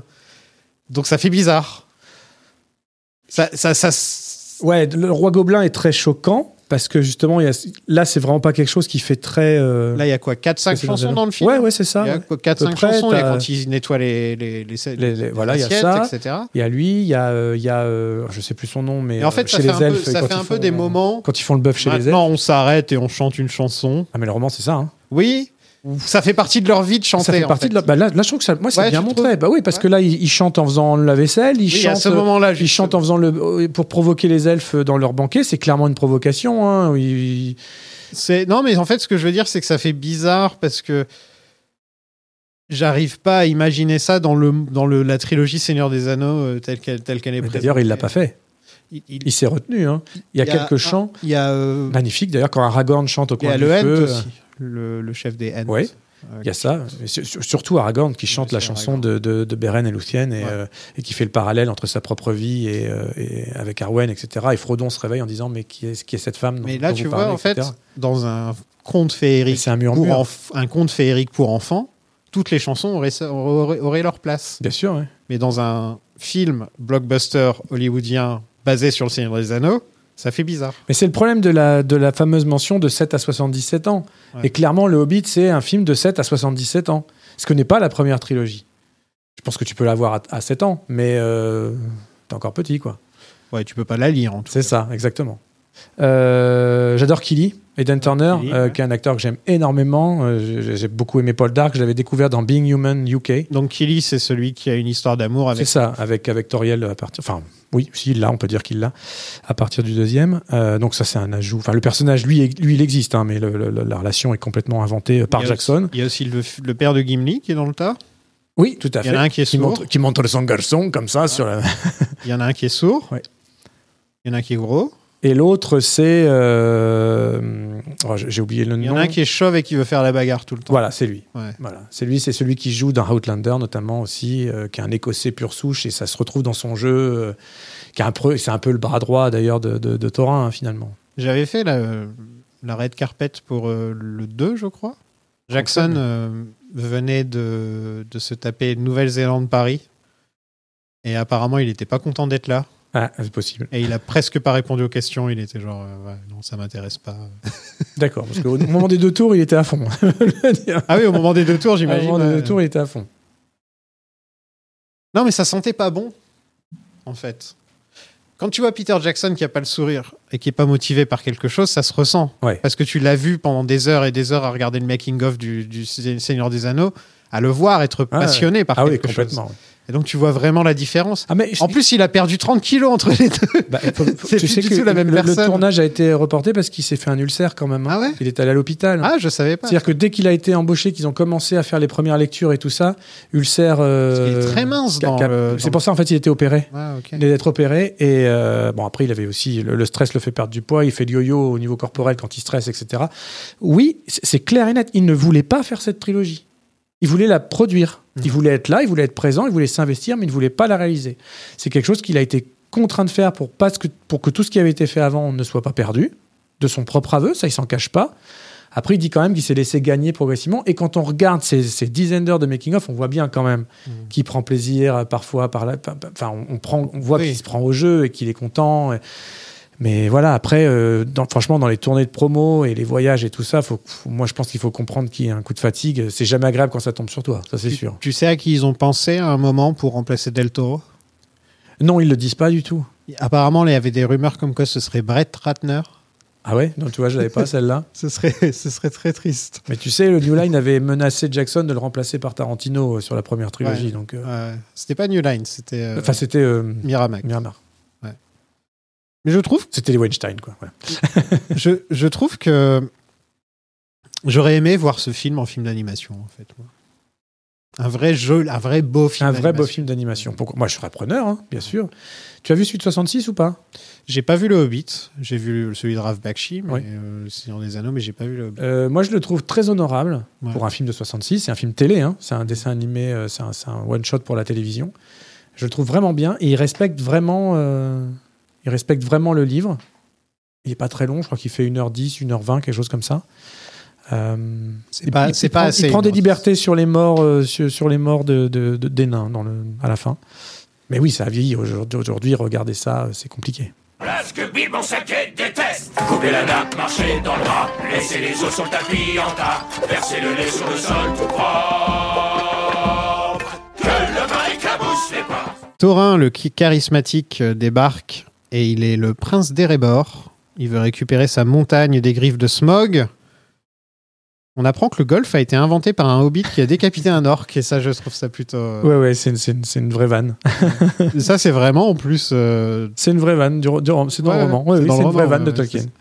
Qu'est-ce que tu penses de Thorin Bah, je l'ai dit, moi, en fait, j'avais commencé à. Ouais, un peu- je, je le trouve, euh, je le trouve bien changé. Ça, pour moi, ça fait partie des changements heureux par rapport au, au- au roman.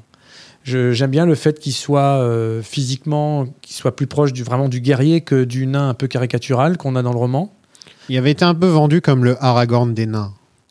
Il y a un peu de ça. Le mais roi qui veut revenir Oui, bah, son- c'est ça. bah, son arc est presque le même, hein, euh, à part que le fait que lui, il court vers son héritage, alors qu'Aragorn, lui, il fait Oui. tout pour l'éviter Voilà. et qu'il est rattrapé par, son, par sa condition. Tu sais que c'est Ian McShane qui a failli avoir le rôle? Oui. Euh, de Deadwood? Ouais, ouais, tout à fait. Ça aurait été pas mal. Ça aurait été très bien aussi, je pense, ouais, carrément. Carrément. Mais je, moi, je connaissais pas, honnêtement, même si je l'avais croisé avant, certainement dans d'autres productions, euh, Richard Armitage, euh, je l'ai découvert avec ce film, quoi, Mm. concrètement. hein. Euh, et je l'ai trouvé vraiment très bon.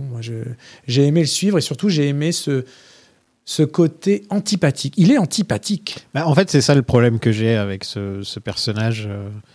Je suis, je suis pas fan de Thorin. Euh, je sais pas si, si ça va être bien reçu ce que je suis en train de dire, parce que c'est sûrement le personnage que tout le monde aime bien. Euh, je le trouve, bah, comme tu dis, antipathique. Je le trouve pas sympathique.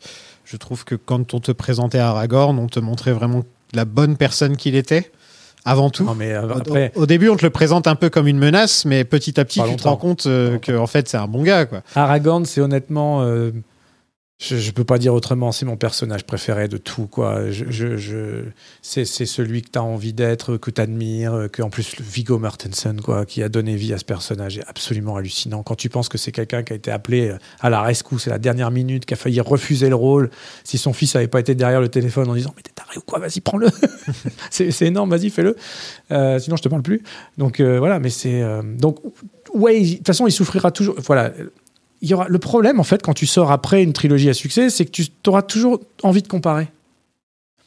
Et c'est peut-être une erreur, en fait, qu'on ait ce, ce- ce- ce- cet élan naturel vers la comparaison. Voilà, Thorin, Aragorn. Effectivement, ils ont un arc un peu proche, mais au Bah, final, ils n'ont pas du tout la même personnalité. Luke et Ray. euh, Enfin, enfin, voilà, toutes, ces, toutes les trilogies de nos jours, on peut Exactement. essayer de les. Euh, de les comparer. Oui, bien sûr. Ouais, on peut. C'est- aussi euh, naturel que, que dommageable, en fait, Mm. presque. Mais je pense qu'on peut pas s'en empêcher. Ah non, ça invite euh, la comparaison, c'est Bah oui. comme ça. Je veux dire, nous, on a grandi, par exemple. Moi, j'étais ado quand Le Seigneur des Anneaux est sorti, donc je suis pas particulièrement euh, plutôt plutôt fan de ce qui a été proposé par Peter Jackson. Et j'ai vu des gens euh, être tellement fans que quand ils ont vu ce film, Le Hobbit, on jurait que non, c'était au-delà de d'une meilleure, d'une aussi bonne qualité, voire meilleure que le- la trilogie du Seigneur des Anneaux. Non, ça, c'est pas possible.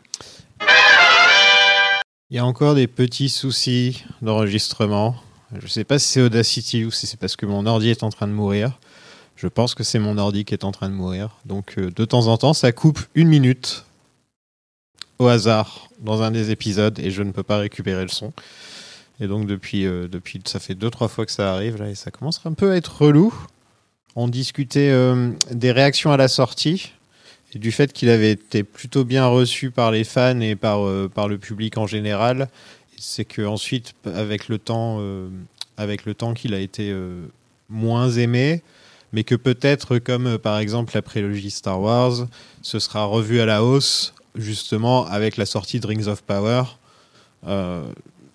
Enfin, je crois que c'était ça qu'on était en train de dire. Je suis désolé, la conversation, c'était pas il y a cinq minutes. Voilà. En attendant, je vais vous chanter une chanson. Cause I'm a creep. Ok, non, je déconne. À tout de suite. La, la vie est un cycle, quoi. C'est, c'est- Et en art, c'est pareil. C'est...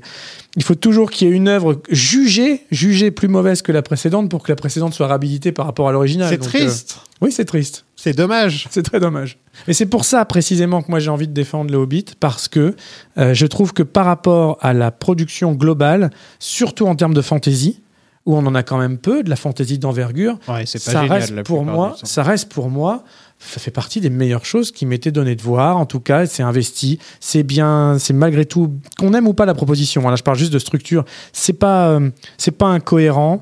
C'est euh, graphiquement plutôt savoureux.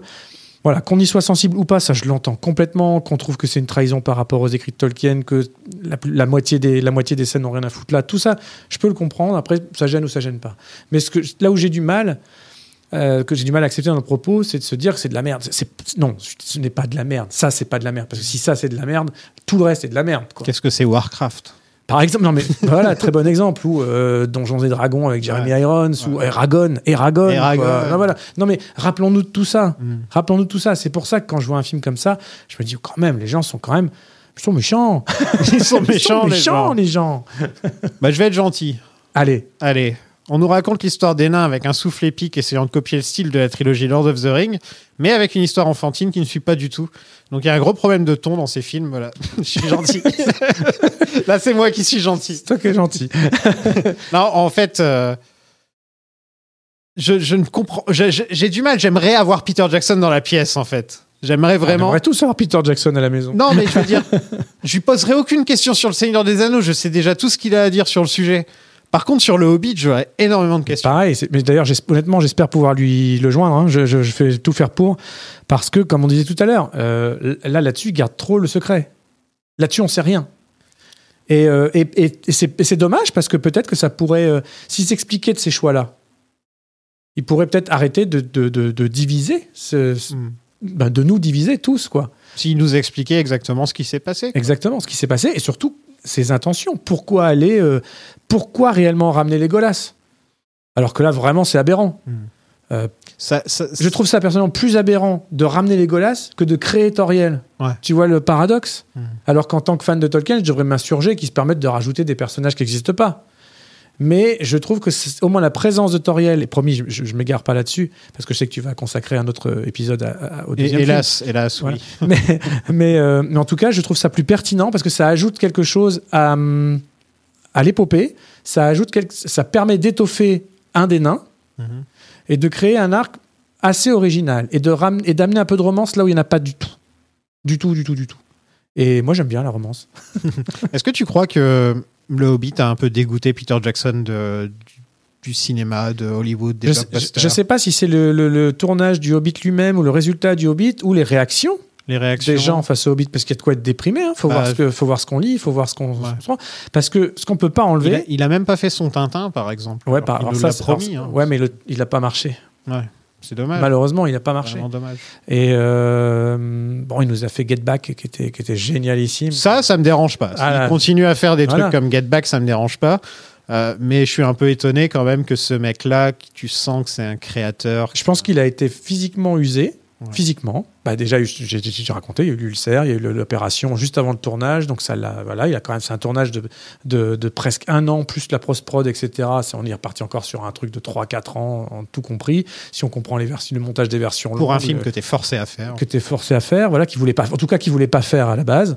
Donc euh, voilà, donc c'est, c'est, je pense que c'est logique qu'il soit euh, soit dégoûté, soit fatigué, mais ça aussi, il faudrait qu'il s'en explique directement. Là, on est, on peut que spéculer. Moi, je pense qu'on aurait pu attendre 10-15 ans avant de faire le prochain, euh, le, le Hobbit. hein. On n'était pas obligé d'avoir forcément. euh, je veux dire, il est sorti Oui, combien, il est sorti combien d'années 10 ans, après? 10 ans après. 10 ans après? Ouais. Je pense qu'on aurait pu attendre encore limite un peu plus longtemps. Oui, et puis du coup, ça n'aurait pas été une ramification. Ça aurait Non. été juste le Hobbit avec. Mais euh, regarde, au final, on a attendu longtemps pour Rings of Power et ça ressemble énormément au Seigneur des Anneaux de Peter Jackson. Oui, mais parce que, parce que ça a marché. Donc, du coup, Amazon, ce qu'ils se disent, et c'est là où je rejoins la plupart des gens, c'est que bien sûr que c'est un, un, un coût marketing. Mais et c'est dommage, par exemple, le. Balrog ressemble au Balrog qu'on voit dans Le Seigneur des Anneaux. Alors que ça aurait dû être un nouvel univers, un nouveau truc. On aurait, on aurait Euh, fait un nouveau Balrog. Pas forcément. Ils ont décidé de l'ancrer dans la continuité des films, clairement. C'est un choix. C'est dommage. C'est un choix. C'est dommage. Le- la même erreur que le Hobbit, je trouve. Je, je trouve qu'il y avait moyen de faire vraiment trois trucs avec son pro- leur propre univers, leur propre, vraiment leur propre style. Tu, tu peux vraiment, vraiment montrer à quel point l'univers de Tolkien, tu peux t'amuser avec si tu veux.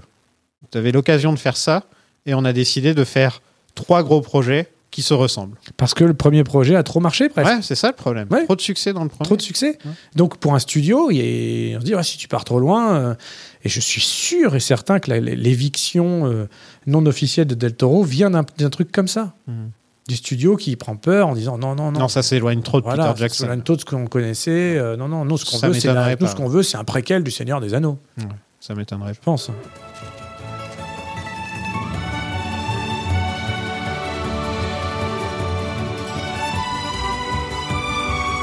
Hé, Monsieur Bilbo, où allez-vous comme ça? Je n'ai pas le temps, je suis en retard En retard pourquoi? Je pars pour une aventure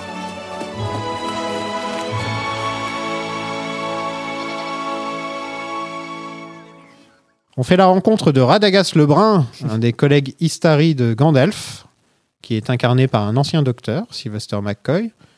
Euh, on en entend parler dans les livres, mais on ne le voit pas. Oui. Hein, c'est c'est vrai que c'est un personnage où il est cité dans le Hobbit et on pense qu'il a aidé Gandalf à s'évader dans la communauté de l'anneau. Bah, il, il dit hein, qu'il est allé le voir. Ouais, il dit qu'il est allé le concrètement, voir. il dit qu'il est Ouais. allé le voir. Donc, euh, en gros, là, Jackson nous montre ce qui a été juste énoncé. Voilà. euh, mais chez Tolkien, il y a beaucoup de ça. Euh, moi, je trouve, moi, je parle de, de, de rétro-narration Mm. chez Tolkien. C'est-à-dire que, par exemple, la, la fameuse bataille des cinq armées, euh, dans le roman, on la voit pas, on la vit pas. Non, il est assommé. ouais. Du tout. Il est assommé et quand C'est il se- comme, dans Game of Thrones quand Tyrion se fait assommer dans la C'est saison ça. 1, c'est exactement, exactement ça. Et quand il se réveille, eh ben, il- bon, bah, qui est mort, qui est vivant, qu'est-ce qui s'est passé? On lui raconte en deux phrases. Tolkien se répand pas en bataille. Et c'était déjà le Il cas fait- dans le Seigneur des Il Anneaux. fait pareil avec Merry et Pipin euh, et les Ents, Exactement. par exemple. où il raconte ah bah, les. Ents, on est venu, on a fait le ménage et voilà. Ouais. Et même sur son évasion, on- quand il retrouve Frodon à Foncombe, c'est là qu'il lui raconte ce qui s'est passé après euh, avoir été pris par Saruman. Tout est en rétro-narration. Bah, pareil pour Gandalf contre le Balrog, hein, c'est Ouais. un truc qu'on ne voit pas forcément. Carrément dans le film d'après. Ouais. euh, ça, c'était brillant, je trouve. Ouais. Ça, c'était brillant. C'est très bien ça. Donc euh, Radagast qui vit dans les bois, il ne pense qu'à la nature, il a du caca et un nid dans les cheveux, Ça, c'est dégueulasse. il fait du traîneau avec des lapins. Ça, c'est un délire de Jackson. Je me rappelle avoir beaucoup soupiré au cinéma quand j'ai vu ça. Mais c'est marrant, moi, ça me fait marrer. Moi.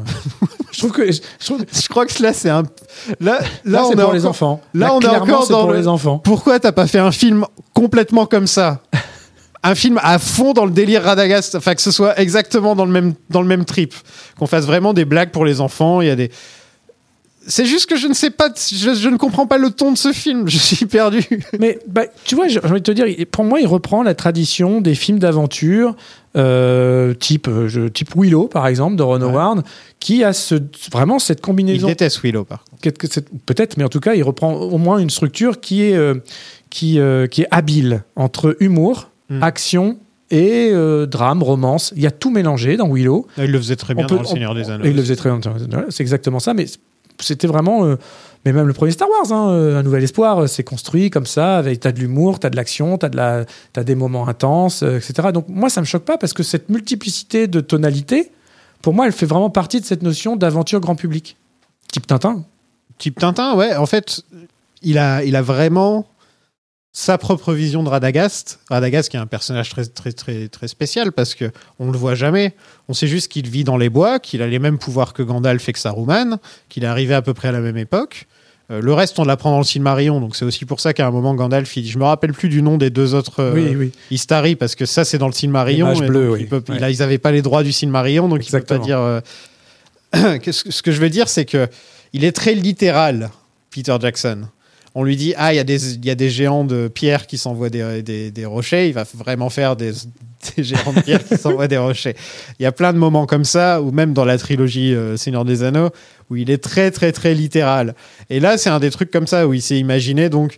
Bon bah euh, Radagast ça va être un survivaliste euh, qui, qui, qui vit dans la nature donc il a plein de merde sur la joue c'est clairement destiné aux enfants.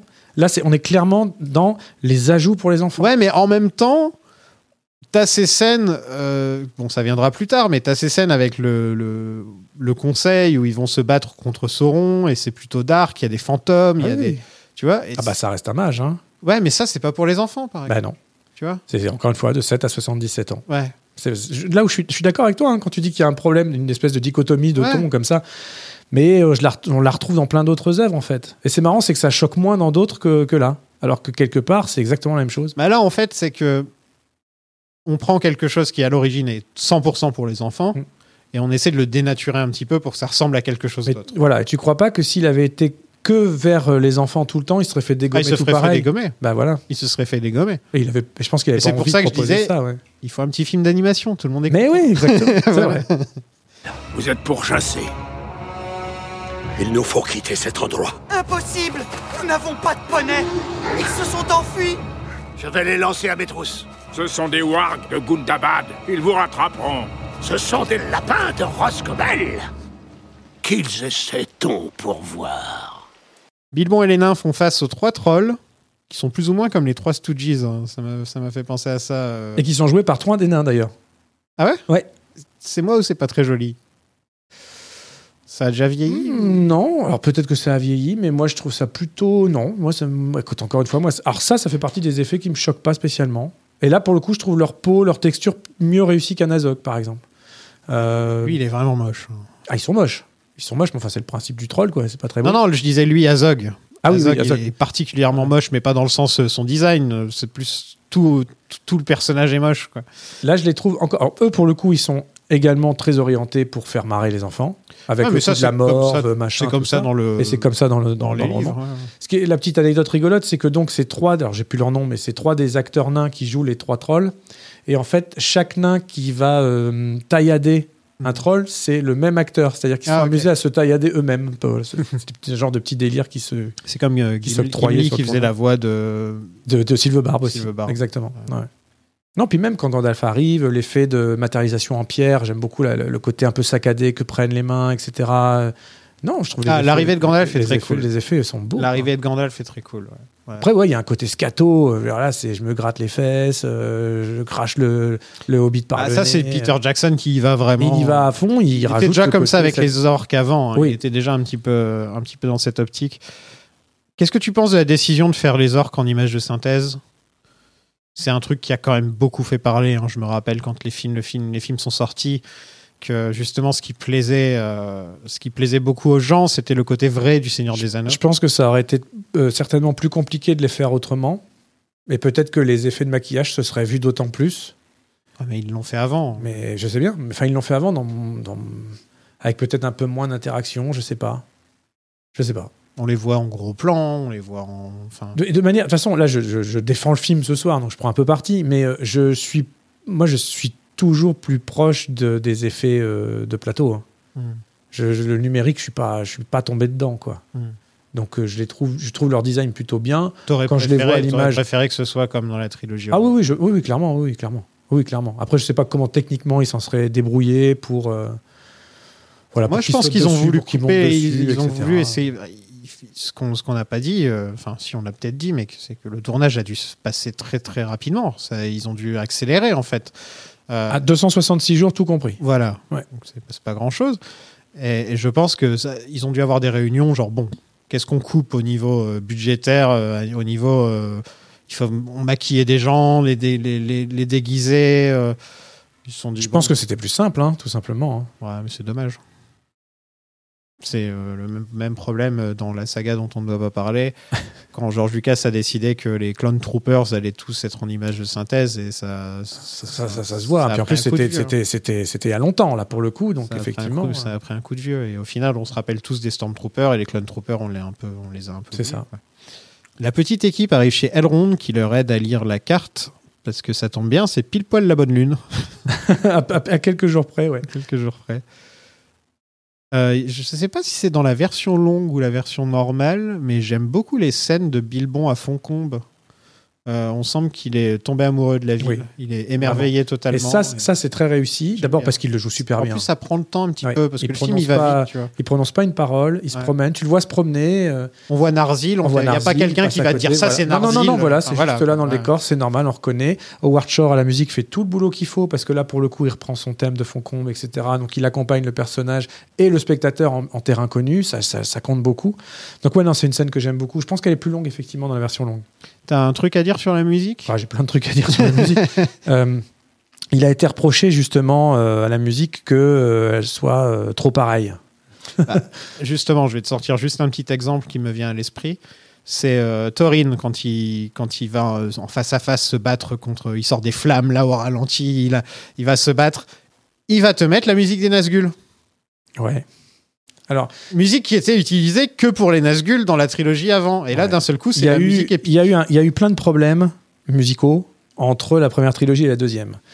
Euh, on sait, on sait, ah, c'est pareil, c'est le grand secret euh, des deux côtés. Et pourtant, Howard Shore, je l'ai interviewé une paire de fois, mais avec toujours la clause de ne pas pouvoir mentionner le titre et de ne pas pouvoir en parler. Que s'est-il passé sur King Kong? Ah, ils se sont embrouillés sur Ils se sont sur- embrouillés sur King Kong. Euh, donc Howard Shore devait faire la musique. Il a été, sa musique a été éjectée. On ne sait pas pourquoi. Il y a interdiction juridique de, de, de- de parler de ça. Euh, ce qui est un peu débile, c'est que euh, on le voit à l'image, c'est-à-dire que, que le, le- le- monsieur qui dirige l'orchestre pendant la représentation de King Kong à New York et tout ça, c'est Howard Shore. C'est Howard Shore, mais il, Voilà. est même, il fait même Et- pas la musique. Et il fait plus la musique, il a été remplacé par James, il a été remplacé par James Newton Howard. Et, et tout ce que je sais, c'est qu'il a très très mal vécu cette éviction. On le comprend. Ouais. Et malheureusement, je n'ai pas les raisons. Et là, là, t'as l'impression qu'il a filé son best-of et il a fait. euh, Non, alors c'est pas ça.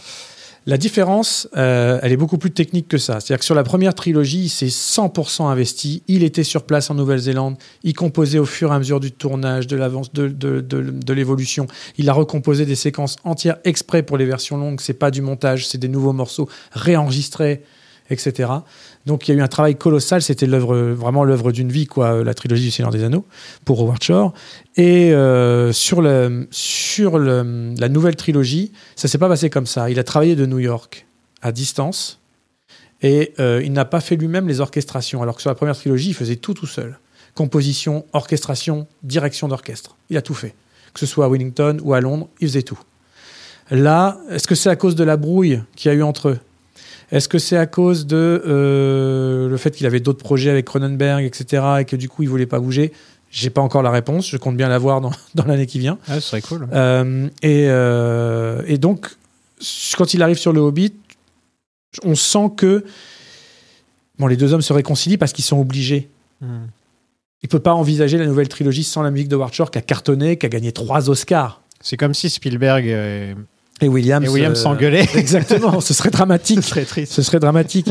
Euh, Les seules fois où Williams n'était pas chez Spielberg, c'est vraiment parce qu'il pouvait pas. Il était sur d'autres trucs. Donc, mais c'est un très bon exemple. Donc euh, voilà. Donc déjà, il y a une différence avec ça. Ce qui fait que euh, la grande différence, notamment sur le film qui nous intéresse ce soir, Le Voyage inattendu, c'est qu'il y a beaucoup de chansons. On, on en parlait. Et, et il fallait des, des chansons écrites pour le tournage. Ouais. Et à ce moment-là, Howard Shore n'est pas embauché. Donc ils ont dû demander Donc, à quelqu'un. ils ont demandé à. euh, comment il s'appelle déjà? Il s'appelle Gallagher. C'était le monteur son des premiers films. Qui, en général, les monteurs son, ils composent aussi. Donc, ils ont, ils ont demandé à lui de composer euh, la chanson du dîner, quand les nains euh, se balancent les trucs. Et voilà. Ils ont été chercher le groupe de folk traditionnel Plan 9, Plan 9. Euh, c'est un groupe néo-zélandais qui avait déjà fait les chants traditionnels pour la fête euh, de Bilbon, etc., sur la première trilogie. Et c'est lui qui a composé le Misty Mountain pour euh, Richard Armitage, par exemple. Et euh, il a été demandé après à Shore, quand il est officiellement arrivé à la fin de la production pour faire la musique, de reprendre le, le- le thème de Misty Mountain. Qu'on entend pour le coup plein de fois dans le, de façon épique, justement, quand euh, Thorin par Ah, c'est le thème de tout, Thor. fait le thème de Thorin. Eh ben, il n'est pas dans les deux films suivants. Parce que Ah. dans les deux films suivants, Howard Shore, qui donc du coup est embauché, n'a pas les droits de réutiliser.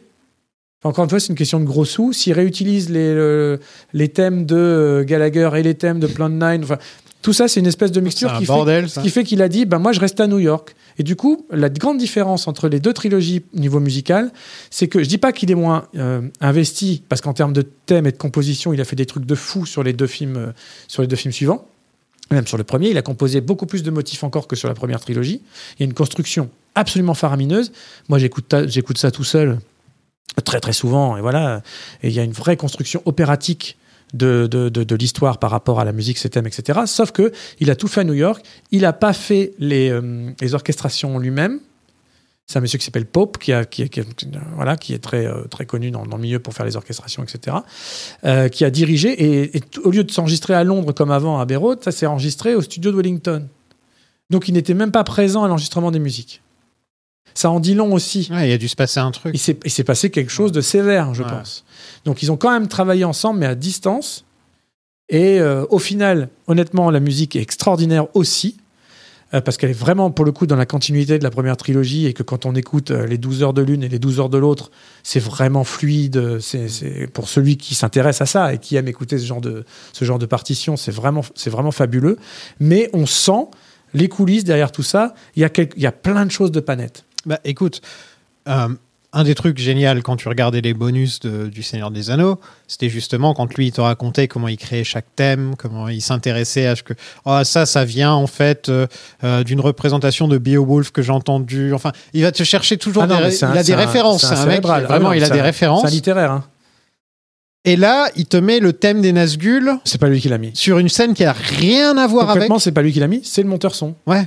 Là, c'est horrible. Voilà. Et le problème, en fait, quand on entend ça, mais c'est comme euh, bah, euh, dans l'attaque des clones, on, re- on réentend le thème de, de la, dans l'attaque des clones, on, re- on réentend exactement le même morceau que euh, lorsque Darth Maul affronte Obi-Wan et Qui-Gon et Anakin.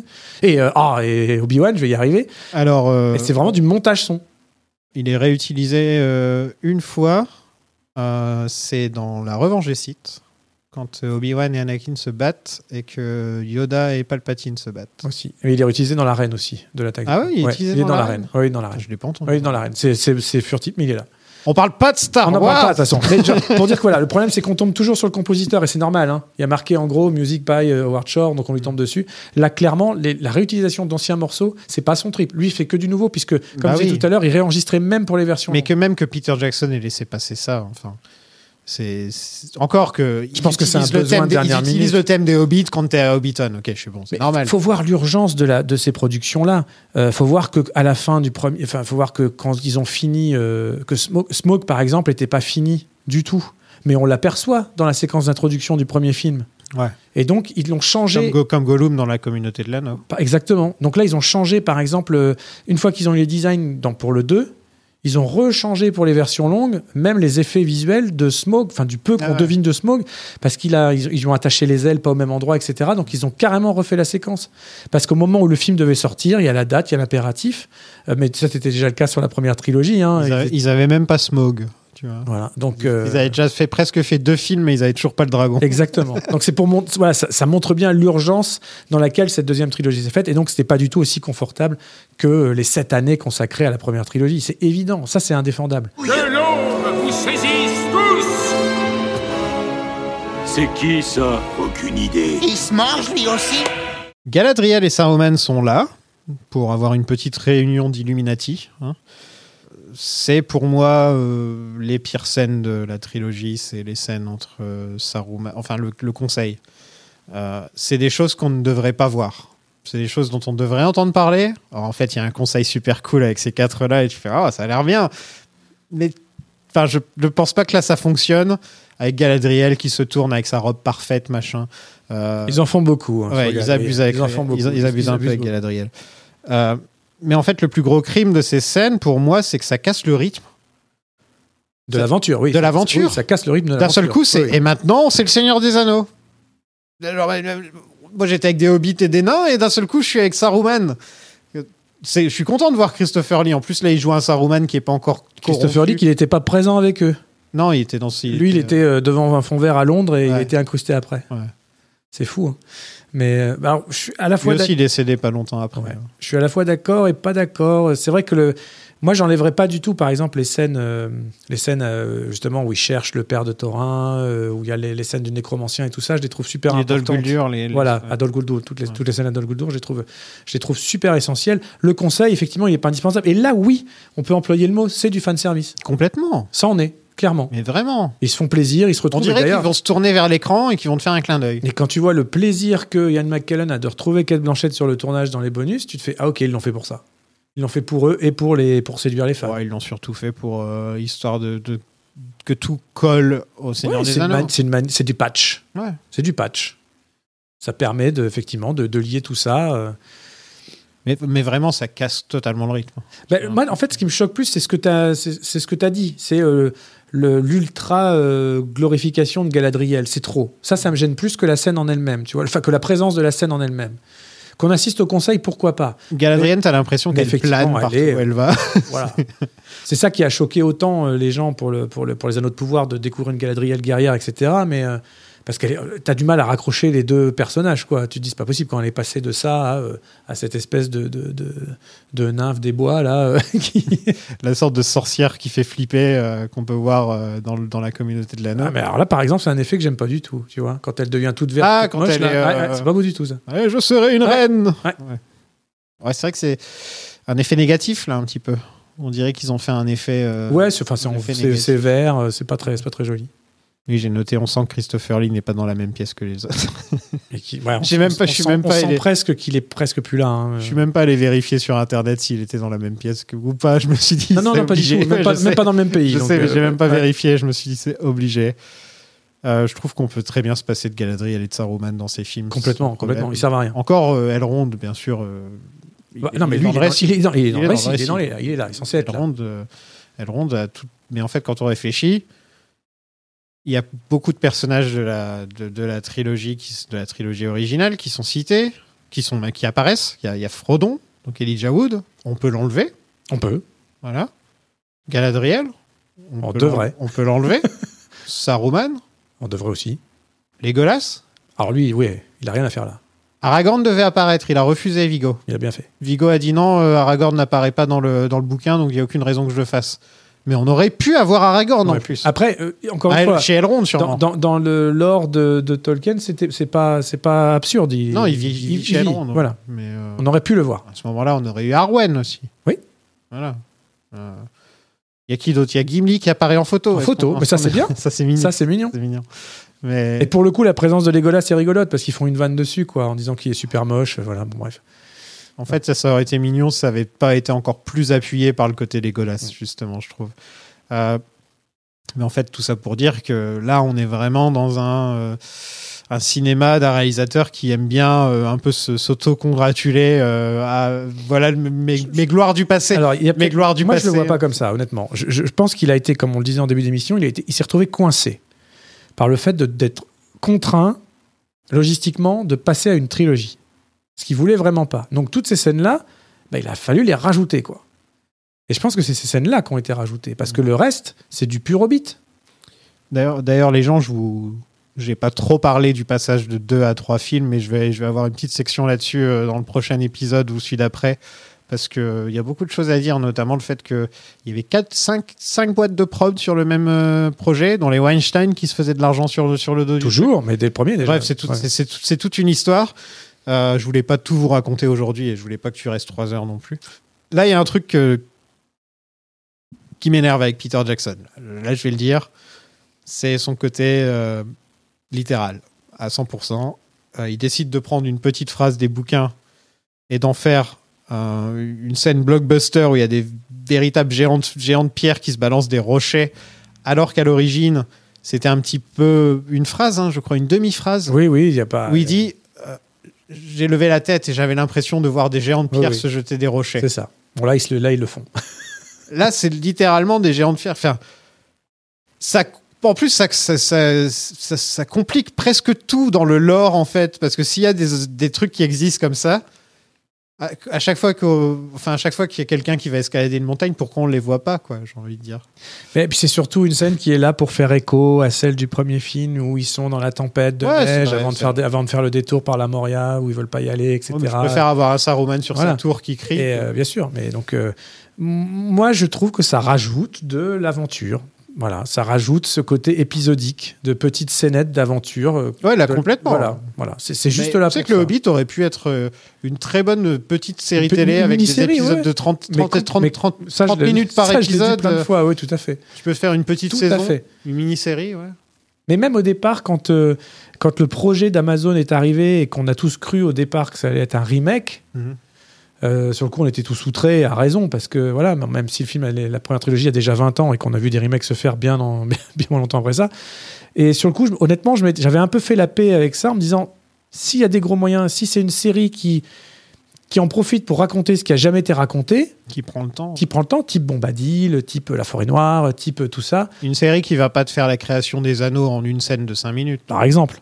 Mais euh, à la fin de la saison. il est méchant. Et, Mais c'est ça le problème en plus, c'est que ce film-là, il y a presque toutes les bonnes scènes du bouquin qui sont dans ce premier, dans ce premier film. T'as pas besoin d'ajouter les scènes avec les, les rochers qui se balancent des rochers, justement. Si, parce que justement, il a besoin que son film dure un peu plus longtemps pour, pour, laisser, pour garder du vrai Hobbit dans le 2 et le 3. Ce qui n'est pas évident, parce qu'il a presque déjà, comme on le disait tout à l'heure, il a presque déjà tout raconté. Et il a premier. déjà ajouté Galadriel et Saruman en plus pour Ouais. encore plus étirer le truc. J'aurais, bi- j'aurais bien aimé être une mouche euh, sur le mur euh, au moment où ils sont juste posés, les trois scénaristes, et qu'ils ont fait. Ah, mais ce c'est ça, c'est ça. On en revient toujours à ça. C'est le, c'est le grand mystère de cette trilogie-là. Comment ils ont fait? Mais la question se pose pour que ce soit pour les Anneaux de pouvoir ou n'importe quel, euh, ou là pour euh, la série Willow euh, que je, que je, que, je, que je vomis. Tu- tu- tu- à quel moment, c'est la question que je posais tout à l'heure, à quel moment un réalisateur, un créateur, un producteur peut prendre sur soi et de se dire bon, je prends ça et j'en fais vraiment ce que je veux. Vraiment ce que je veux. Mon idée est meilleure. Là, il y a un ex- je fais très court promis, mais il y a un exemple frappant cette année. C'est euh, la série Entretien avec un vampire. Mhm. Voilà. Adapté du roman d'Anne Rice. Euh, moi, c'est un, un roman qui a compté depuis que je, je l'ai lu quand j'avais 16 ans. J'ai fait un épisode sur le film euh, sur le Patreon. si Ah, il faut vraiment que. bah, faut- bah, déjà, moi, j'irai l'écouter. Du coup, Euh, vraiment, je voilà, c'est un, de mes films fétiches et, de, et romans fétiches. Et, et quand j'ai découvert la série, qui se, qui prend des libertés, c'est même plus prendre des libertés, c'est-à-dire qui réécrit complètement le roman. voilà, je vais pas le détailler, mais et en plus qui va jusqu'à dire à un moment donné, faire dire au personnage, en fait, c'est c'est pas entretien avec un vampire, c'est un second entretien avec un vampire. C'est-à-dire que Louis retrouve Daniel, le journaliste, dans les années contemporaines et décide de lui re-raconter son histoire. Et donc là, il est dit dans le dialogue de la série, cette fois-ci, je vais te dire la vérité. Et on fait ça après la mort de l'autrice. Ok. Tu vois, je me dis, mais à quel Bizarre. moment on peut avoir cette arrogance de dire, Hmm. je vais regarder la série, oublier ce que vous avez vu ou lu avant, ce que nous on va vous raconter, c'est la vérité. C'est dit dans le texte. Tu vois? Et ça, je trouve ça, faut quand même un aplomb pas possible. Surtout quand tu Les changes- créateurs de Game of Thrones, Par exemple, mais par exemple, ils pensent comme ça. par exemple. Ils pensent comme ça. Et, euh, et je, trou- et je trouverais ça vraiment passionnant que Jackson nous dise enfin à quel moment il s'est senti quelque part. euh, Ça peut paraître, ça peut sonner un peu péjoratif ce que je dis, mais je lui en veux pas tant qu'il s'est pas justifié. Mais à quel moment il s'est dit je peux faire, je peux faire plus Tolkien que Tolkien? Ça, ça me dérange. Même si je défends la, trilogie parce que je trouve que ce sont des beaux films, malgré tout, divertissants, épiques, avec euh, majoritairement des beaux effets, majoritairement des beaux personnages, majoritairement une belle, une belle progression aventureuse, des situations que j'aime bien suivre. Je rigole, j'exulte, euh, voilà, ça, me fait ressentir plein de trucs. Je suis content. J'ai 12 ans quand je regarde ces films, quand je regarde ces films-là, par exemple. Donc moi, je suis content. Mais euh, ce qui me gêne, c'est à quel moment tu te dis, ouais, moi, je remets les Golas et moi, je crée et voilà. Et- parce que même moi, ça me touche. Je me dis, par exemple, Toriel, c'est un personnage que j'ai apprécié, mais elle a, elle a rien à foutre là, on est d'accord. C'est à partir de quel moment ton adaptation devient une fanfiction? Exactement, exactement. Exactement. Et ça, mais c'est valable pour plein de choses. Bah, Rings of Power est une énorme fanfiction, par exemple. Oui, c'est énorme. Voilà, c'est une fiction à un milliard de dollars. Ouais, ils ont même, ils ont même pas les droits du Silmarillion, donc Non. ils, inventent, ils inventent la plupart des ça. trucs. Ils, sont, ils, sont, genre, ils se réfugient derrière ça en disant qu'ils sont obligés d'eux. Mais bon. Moi, en fait, moi, j'aime bien la proposition si, on, si je la prends vraiment comme un dérivé, quoi. Mais vraiment comme un dérivé qui est même pas attaché à ce que- à ce qu'on connaît. Mais c'est un, un débat intéressant, hein, qui, mais bon, euh, entre nous, on peut pas y répondre malheureusement, parce que c'est vraiment. euh, Mais à c'est dommage parce que-. On a leur vision sur le Seigneur des Anneaux. On a leurs interviews, leurs euh, bonus. Oui, ouais. pas là. Et là, on n'a rien. Voilà. C'est frustrant. Exactement. C'est vraiment frustrant. Dans la première trilogie, il explique tout. Le moindre Ouais. changement est expliqué dans les bonus. C'est passionnant d'ailleurs. Alors qu'ils savent très bien Qu'on va les attaquer là-dessus. va les attaquer là-dessus. Ouais, oui. Il parle d'un nécromancien qui vivrait à Dol Guldur, un sorcier qui ramènerait les morts à la vie. C'est absurde. Un tel pouvoir n'existe pas en ce monde. Ce. ce nécromancien n'est rien d'autre qu'un simple mortel. Un illusionniste qui veut s'essayer à la magie noire. C'est aussi ce que je croyais, mais Radagast a vu. Radagast. ce- Ne me parlez pas de ce Radagast le brun. C'est un pauvre idiot. Il est étrange, ça, je vous l'accorde. Il vit en solitaire. Et Ce n'est pas cela. C'est sa consommation abusive de champignons. Ils lui embrouillent l'esprit et, et- et lui jaunissent les dents. Les nains se font emprisonner par des gobelins qui chantent. Comme dans le livre. Et c'est là qu'on atteint un des plus gros problèmes pour moi au niveau euh, Hobbit. C'est euh, les nains se battent comme des super-héros et on a l'impression qu'il peut rien leur arriver. C'est vrai. Alors, ils sont, il y a une espèce de pirouette où euh, Gandalf arrive, euh, fait un peu de magie, euh, et puis les, Les- on sait pas trop comment, quoi. Il leur dit allez, battez-vous comme vous jamais vous vous êtes battus. Ah mais, mais comme ils des font des saltos, ils font des, trucs, roulades, Alors, ils font des... Ils ont, ils ont expliqué ça un peu. Pour le coup, ça, ils l'ont un peu expliqué dans les bonus, où ils voulaient que la scène de la, hum, de la cuisine, justement, Hmm. où ils se balancent les trucs, où on, ils ont une- on montre qu'ils ont une dextérité incroyable, un sens de la chorégraphie, euh, de, de l'échange. Je t'envoie, je rattrape, je partage, balance, etc. Et ils se sont dit qu'il fallait que ça, re- que, ça, hum, que ça ressorte à un moment donné dans le scénario. Il fallait que ça apporte quelque chose, parce que certes, la scène est dans les romans, mais euh, et dans le roman, pardon. Et c'est vrai que c'est une des facultés qu'on retrouve jamais. Et là, on les retrouve dans les batailles. Et c'est aussi vrai dans euh, cette euh, bataille-là que plus tard contre Smog et que plus tard dans la bataille des cinq armées, etc. Ah, le pire c'est avec les tonneaux. Ah, les tonneaux, oui. Bah, les tonneaux sont dans le roman aussi, hein, mais bon. Oui, Là, la scène, là, elle, dure, elle dure, elle dure, elle ouais, dure, elle dure. Ça fait 20 minutes de tonneaux. Voilà. Et certains des effets d'acrus sont pas très beaux non plus, d'ailleurs. Dans la trilogie Seigneur des Anneaux, ils sont tous plus ou moins normaux. Bon, Aragorn sait se battre, on va pas se mentir. Gimli, Legolas aussi. Gimli sait se battre. Il y en a un qui a des super pouvoirs, c'est Legolas. C'est dégueulasse. Legolas, c'est encore, il a un laissé c'est genre, on- oui. lui, lui, ça passe, tu vois, parce que c'est un elfe. Il, il- Ils en ont fait quelque chose d'humoristique en voilà, même temps. c'est bon, il va tuer un Mumakil. Il y a un code, tout, Enfin voilà, il va surfer sur un, euh, sur un bouclier. Toujours Il est-il va chevaucher un qu'il y en avait un de personnage comme ça. Et déjà, c'est un de plus que dans les bouquins. Voilà. Bien sûr. C'est un de plus que dans les bouquins. Là, on a 14 personnages comme ça. C'est vrai. 14. 14 nains qui font des saltos, qui... Enfin, il y a des moments où euh, le gros, là, il, sort ses deux bras du tonneau. Enfin, 13. parce- enfin, ceci dit, même Bilbo, il s'y met à un moment donné. hein. Ouais, même Gandalf sait très bien se Gandalf, battre aussi. oui. Et en fait, je, je perds toute, euh, toute notion de, de réalisme, en fait. Alors, je sais, c'est un conte pour enfants, c'est le Hobbit. Oui, mais tu as essayé de le mettre dans le monde réaliste de Peter Jackson. Oui. Donc là, encore une fois, cul entre deux chaises. Oui, c'est vrai. C'est vrai. là, C'est vrai. Il y a des scènes où ça me dérange plus que dans d'autres. Honnêtement, hein, si je non, suis là, c'est honnête, le premier, euh, c'est la première fois que le- l'exemple me vient en tête. Parce que c'est c'est la seule fois dans le film, c'est plus dans les suites où là, euh, Oui. Où là, il y a quand même des scènes d'action. Ah oui, bah, dis, quand euh, il part, part à la bataille, c'est. Voilà. Alors que là, dans, Mais contre les gobelins, quand même, il. là, dans le premier, il y a vraiment surtout les scènes avec les gobelins où tu peux te dire, mais ils sont faits en quoi leurs leurs nains en fait quoi? Ils sont. Alors que juste après, quand il fuit euh, Azog et ses sbires, euh, ils, sont, ils se planquent dans les arbres parce Ouais. qu'ils savent pas se battre. Quoi. Non. Donc c'est vrai que là-dessus, il y a un. Ouais. Normalement, ils- tu les vois, ils ont toujours une hache à chaque main. déjà, déjà, ça veut tout dire quoi. Ils ont peur de rien normalement. Ah, c'est des nains. Chez Jackson, ils sont Et en fait, ça. on a, on a le droit à des personnages surpuissants dans des scènes d'action trop longues. Je veux dire, ce qui faisait le charme, la beauté, le, le- le plaisir de regarder Le Seigneur des Anneaux, c'est que chaque, chaque scène d'action avait une raison. Je veux dire, quand tu réfléchis à- au moment où Pipin fait tomber, fait tomber Oui, le squelette jusqu'à la mort de Gandalf. Ah oui, non, mais c'est.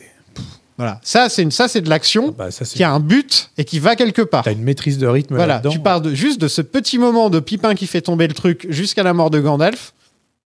Que demande le peuple Ouais. Là, t'as pas ça. Non, non, c'est vrai. Pas, là, euh, c'est clairement épisodique. Voilà, C'est épisodique. complètement. Comme la structure du roman. Ça va, hein, je suis pas trop méchant avec le film. Ça mais va non, ça va. Parce qu'en plus, non, mais en plus, c'est J'essaie d'être gentil. Mais, non, mais c'est ça que je trouve cool en fait dans ces débats-là, c'est que euh, un, un même argument peut toujours être pris des deux côtés. Hmm. Et je trouve ça bien qu'une émission comme celle-là le rappelle, où on est souvent trop en vase clos, où les gens détestent et euh, il y a une espèce Ah, mais de. je pourrais de- inviter de- les copains et je, pourrais inviter les copains et me moquer du film. euh, Ouais, mais un- je suis là. non, mais je préfère inviter, je préfère inviter quelqu'un comme toi, sûr.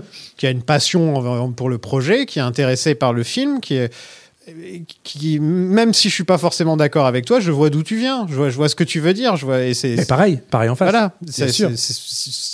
De mon point de vue, les podcasts devraient tous être comme ça. Exactement. Hein, entre nous, les meilleurs podcasts devraient tous Bah, être euh, je- quelqu'un d'un avis, quelqu'un de l'autre.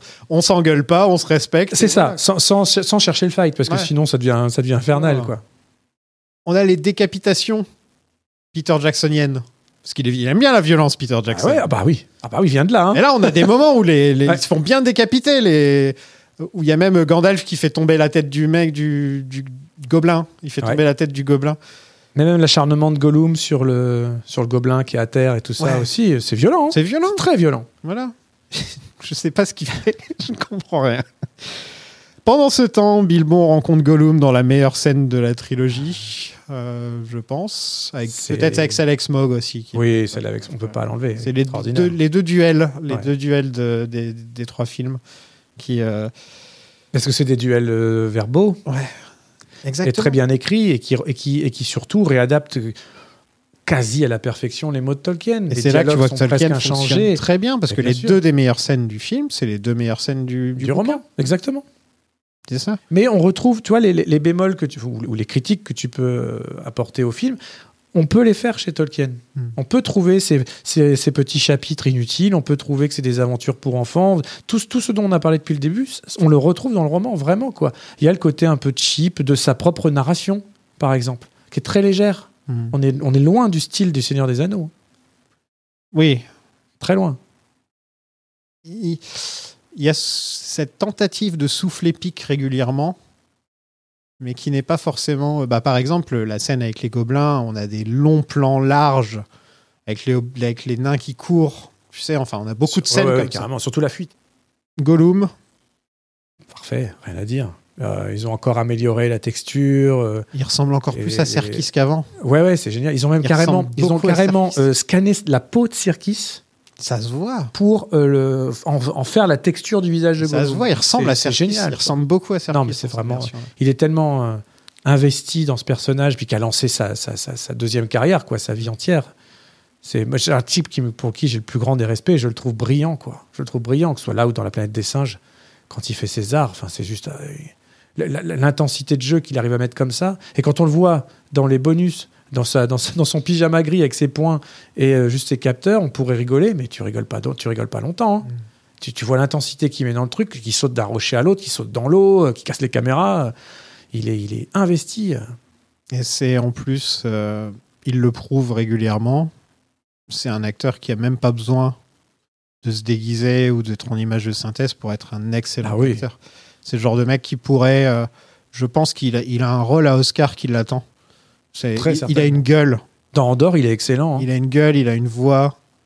euh, il est, enfin, il, il est parfait dans ce genre de rôle. C'est c'est fou de se dire que César et Gollum c'est la même personne en fait quand tu Ouais. réfléchis. Et King Kong. que- Et King Kong. Mais César c'est tellement un personnage majestueux, Ah là là. euh, personnage euh, charismatique, fort, euh, le plus fort de tous les singes. Il me fait chialer, moi, mais c'est horrible. Et Gollum, c'est une petite merde. Tu vois. et il le fait parfaitement bien. Il passe, il passe de l'un à l'autre parfaitement bien. S'il y a un des trucs bien avec le Hobbit, c'est que ça nous a permis de voir à quel point Gollum peut être encore mieux. Oui. J'aimerais bien un jour, dans 10-20 ans, qu'on nous refasse un nouveau Gollum pour voir à quoi il ressemble, tu Ouais. vois. Ce serait sympa un on jour. le verra, on verra forcément. De toute façon, il ne faut pas se leurrer. Tout ce qu'on aime, tout ce dont on parle dans nos, de nos générations, tout va être refait. Non, mais juste quelqu'un qui refait les effets spéciaux du premier. euh, du, du- Ah, des- remastering des, du deux premier, tours. oui, mais juste comme ça Ouais. pour voir, euh, regarder ce qu'on peut faire. Je dis pas qu'il faudrait les sortir, hein, attention. Ouais. Faut pas faire une George non plus. Donc, ouais, il gagne avec ce qu'il a dans la poche, ce qui est de la triche hein, entre nous. C'est de la triche. C'est de la grosse arnaque. hein. Ça a une lame elfique, mais ce n'est pas un elfe. Pas un elfe, non. Oh, Qu'est-ce que c'est, mon précieux? Qu'est-ce que c'est? Je m'appelle Bilbon. Un saké Qu'est-ce que c'est, un saké, mon précieux? Je suis un. un hobbit de la comté. Oh, ah, nous aimons le gobelin, le poisson, la chauve-souris, mais nous n'avons jamais goûté le hobbit. Est-ce que c'est tendre? Est-ce que c'est juteux? Non, n'approchez N'approchez pas Les wargs attaquent et Gandalf jette des pommes de pin enflammées. Thorin se bat en duel contre l'orque moche. C'est là qu'il réutilise la musique des Nazgûl d'ailleurs. Ouais. C'est celle qui fait Ouais, ouais. Oh ya, Ouais. oh so. Voilà, Bah, tu le fais pas mal. hein. Oh, c'est juste, c'est juste. Je suis pas fan de Thorin. J'arrive pas. à- C'est vrai. Il, il est antipathique. Il- l'est. Il y a, il y a- mais il y a des moments. En fait, Mais il n'a est- pas un seul moment où on le voit être sympa avec si, un. si, il, y a un moment. il y a- y a en fait, je- pense que c'est construit comme ça pour que les moments de d'acceptation qu'il a envers Bilbo soient plus forts et plus authentiques. Et là, ça marche. Quand, euh, quand, euh, quand vraiment il commence à reconnaître le. D'ailleurs, c'est même pas quand il lui dit, c'est avant. Je trouve que c'est quand il l'observe, quand il se rend compte de quelque chose. il- je trouve qu'il a un jeu sans parole qui est assez excellent. Quand il regarde Martin Freeman et puis qu'on comprend qu'en fait, d'un seul coup, il le respecte, qu'il a su le gagner petit à petit malgré tous ses a priori négatifs. Il est, il est négatif surtout. Hein. C'est, c'est terrible. C'est pour un leader, c'est quand même gravissime. Quoi. Non, il étonnant a que tout le pas ce côté sympa. Ah non, quoi. pas du tout. Et puis, et puis il finit comme un con. Mais en plus, voilà. À la fin, donc Ça va pas bien. ça va pas bien. En fait, son arc aurait dû être il commence antipathique et il devient sympa avec le temps, ou alors il commence sympa et il devient antipathique avec le temps. Tu peux pas faire un personnage qui commence connard et qui finit connard. Il y a une rédemption, mais c'est juste le temps d'une phrase sur son lit de mort. Donc, Oui. euh, du coup, ça compte pas. Mais, Voilà. euh, c'est, mais après, il est pas comme ça dans en le fait, il bouquin. la- Dans le bouquin, il est pas aussi. euh, Ah, si. Si, vraiment. Enfin, dans le bouquin, il est, il il surtout très vieux. Il parle moins. Il est très Il est vieux. Voilà, c'est pas. C'est le chef, quoi. C'est le chef. Ouais, ouais. Voilà, il est moins. De- Moi, je suis plutôt contente. Enfin, je l'ai expliqué tout à l'heure de cette construction-là, de cette évolution-là. Et puis, on, on retrouve cette- ce côté addiction qu'il y avait euh, entre Frodo et l'anneau dans le premier. Là, bon, l'Arkenstone, ça. Voilà, c'est cette espèce de malédiction familiale où on voit que ça, ça corrompt vraiment euh, Mm. l'être que l'on est, etc. Surtout quand on a le pouvoir et qu'on veut le garder. Qu'est-ce que c'est l'Arkenstone d'ailleurs? On a une raison. on a une Non, c'est pareil. Alors, il y a, C'est pas y a- un Silmaril, c'est pas. on sait, on sait pas trop. Il y, a- il y a une phrase ou deux. dans- C'est pareil, hein, c'est à peine esquissé dans le roman. Ouais.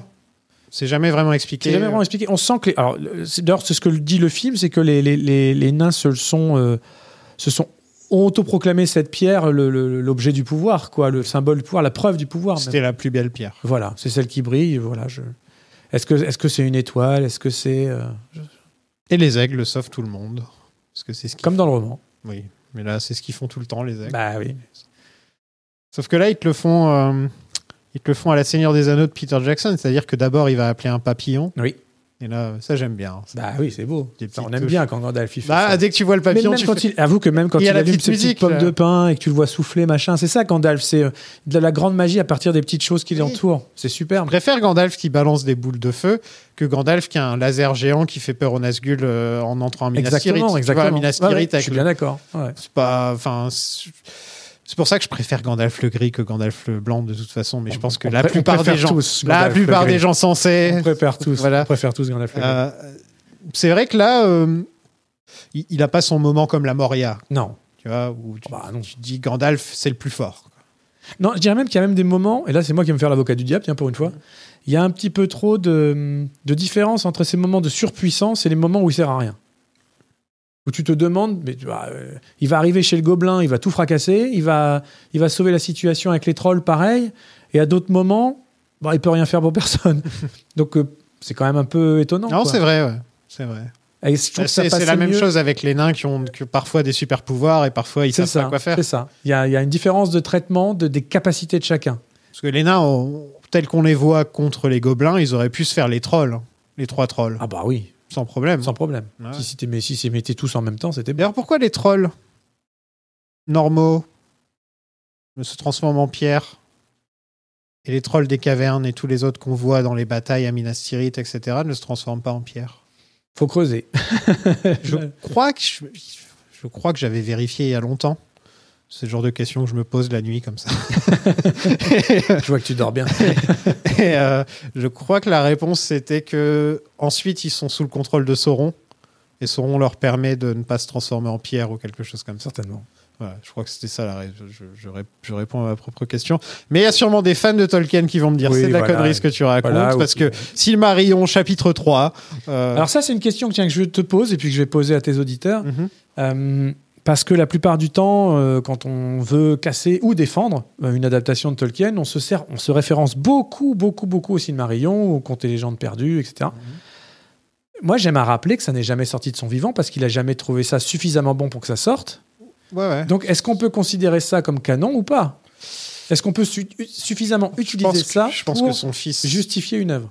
Je pense que c'est à son fils qu'il fallait poser la question et si lui il a décidé que c'était canon c'est que Bah, Nous, on sait. si on avait un qui avait le droit c'était dans- Christopher Tolkien Bien sûr, mais dans les lettres, euh, il dit clairement à un moment donné qu'il est fatigué, qu'il finira jamais le Silmarillion, qu'il est plus dedans, que voilà, ça lui appartient plus, etc. Mais non, je pense à tous les débats qu'il y a eu avant même que la série arrive sur Amazon.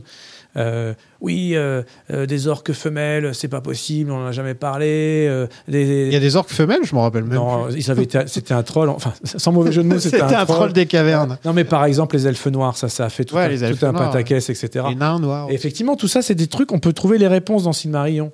Mais, mais c'est le Silmarillion de Christopher Tolkien. Alors, bien sûr en fait c'est ça qu'il de- faut se dire Voilà, le Silmarillion c'est à 4 c'est à 70% voilà. De- le vrai Tolkien le vrai Tolkien, et ensuite son fils qui Voilà. a fini le reste quoi. voilà.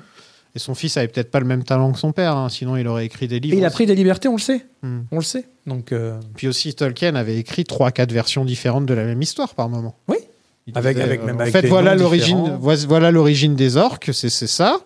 Et puis dans une autre version écrite 20 ans plus tard, c'est non, en fait, c'est ça l'origine voilà. des Et orques. c'est Christopher Tolkien qui tranche, Et et c'est lui qui décide, qui explique que ce sont des elfes qui ont été C'est kidnappés. très spécial. voilà, qui ont, été, euh, qui ont été transformés euh, en orques, etc. Et que du coup, oui, ça peut justifier qu'effectivement, il y, ait- toutes les nationalités, toutes les couleurs, tout ce qu'on veut. hein. Et on termine avec le réveil de Smog. Oui. T'étais euh, euh, hype quand t'as vu le film? Alors, honnêtement, j'étais. euh, bon, je suis toujours hype euh, à l'idée de voir un, un beau dragon, hein, ça c'est sûr. Mais alors, pour le coup, j'ai bien aimé. Là, je trouvais ça subtil, le fait que l'iris de Smog fasse directement référence à l'œil de Sauron. Euh, parce que là, c'est juste une astuce graphique pour lier les deux. C'est juste une astuce. Là, c'est pas du fan service. Là, c'est une vraie astuce, je trouve.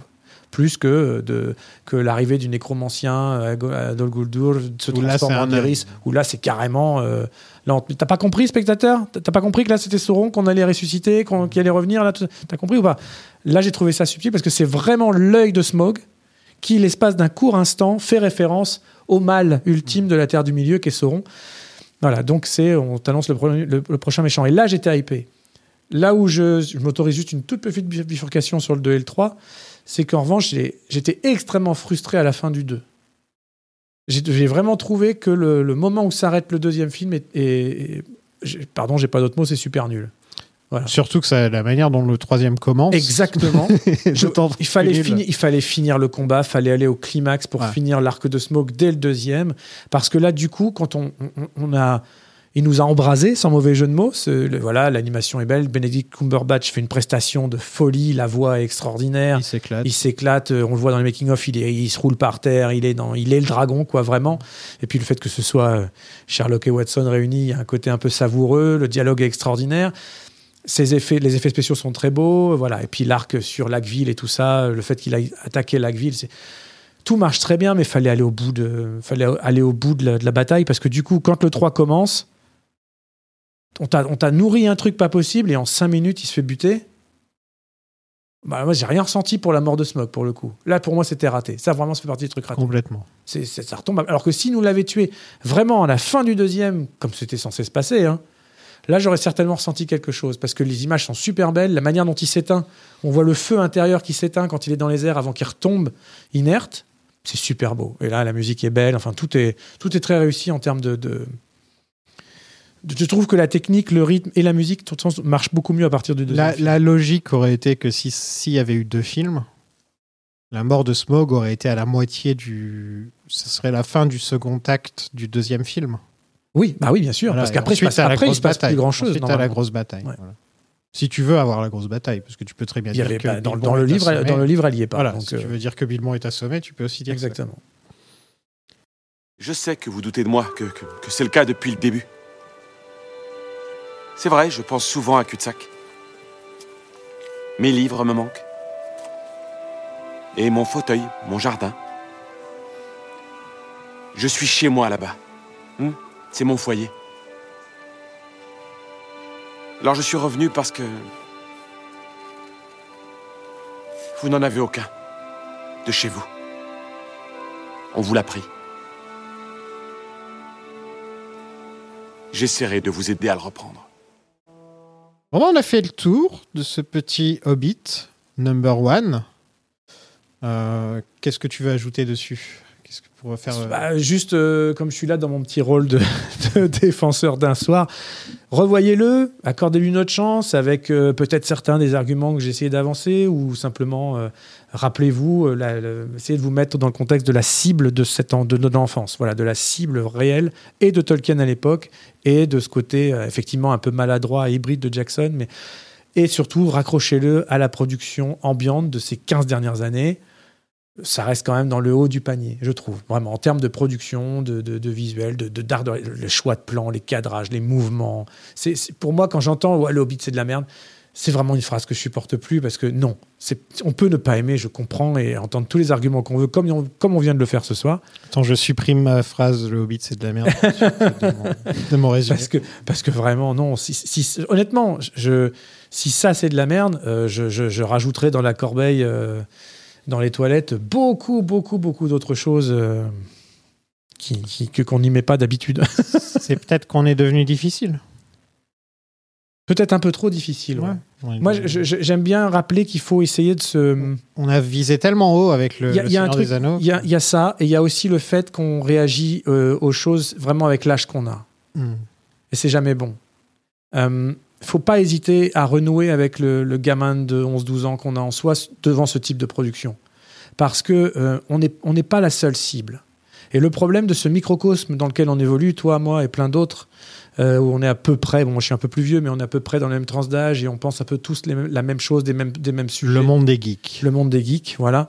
On a un peu trop tendance à oublier que les films ne s'adressent pas que à nous et que à notre, que à notre centre d'intérêt, que notre. Voilà, on, on oublie ça. C'est un film pour un public de 7 à 77 ans. Et c'est un très bon film de 7 à 77 ans.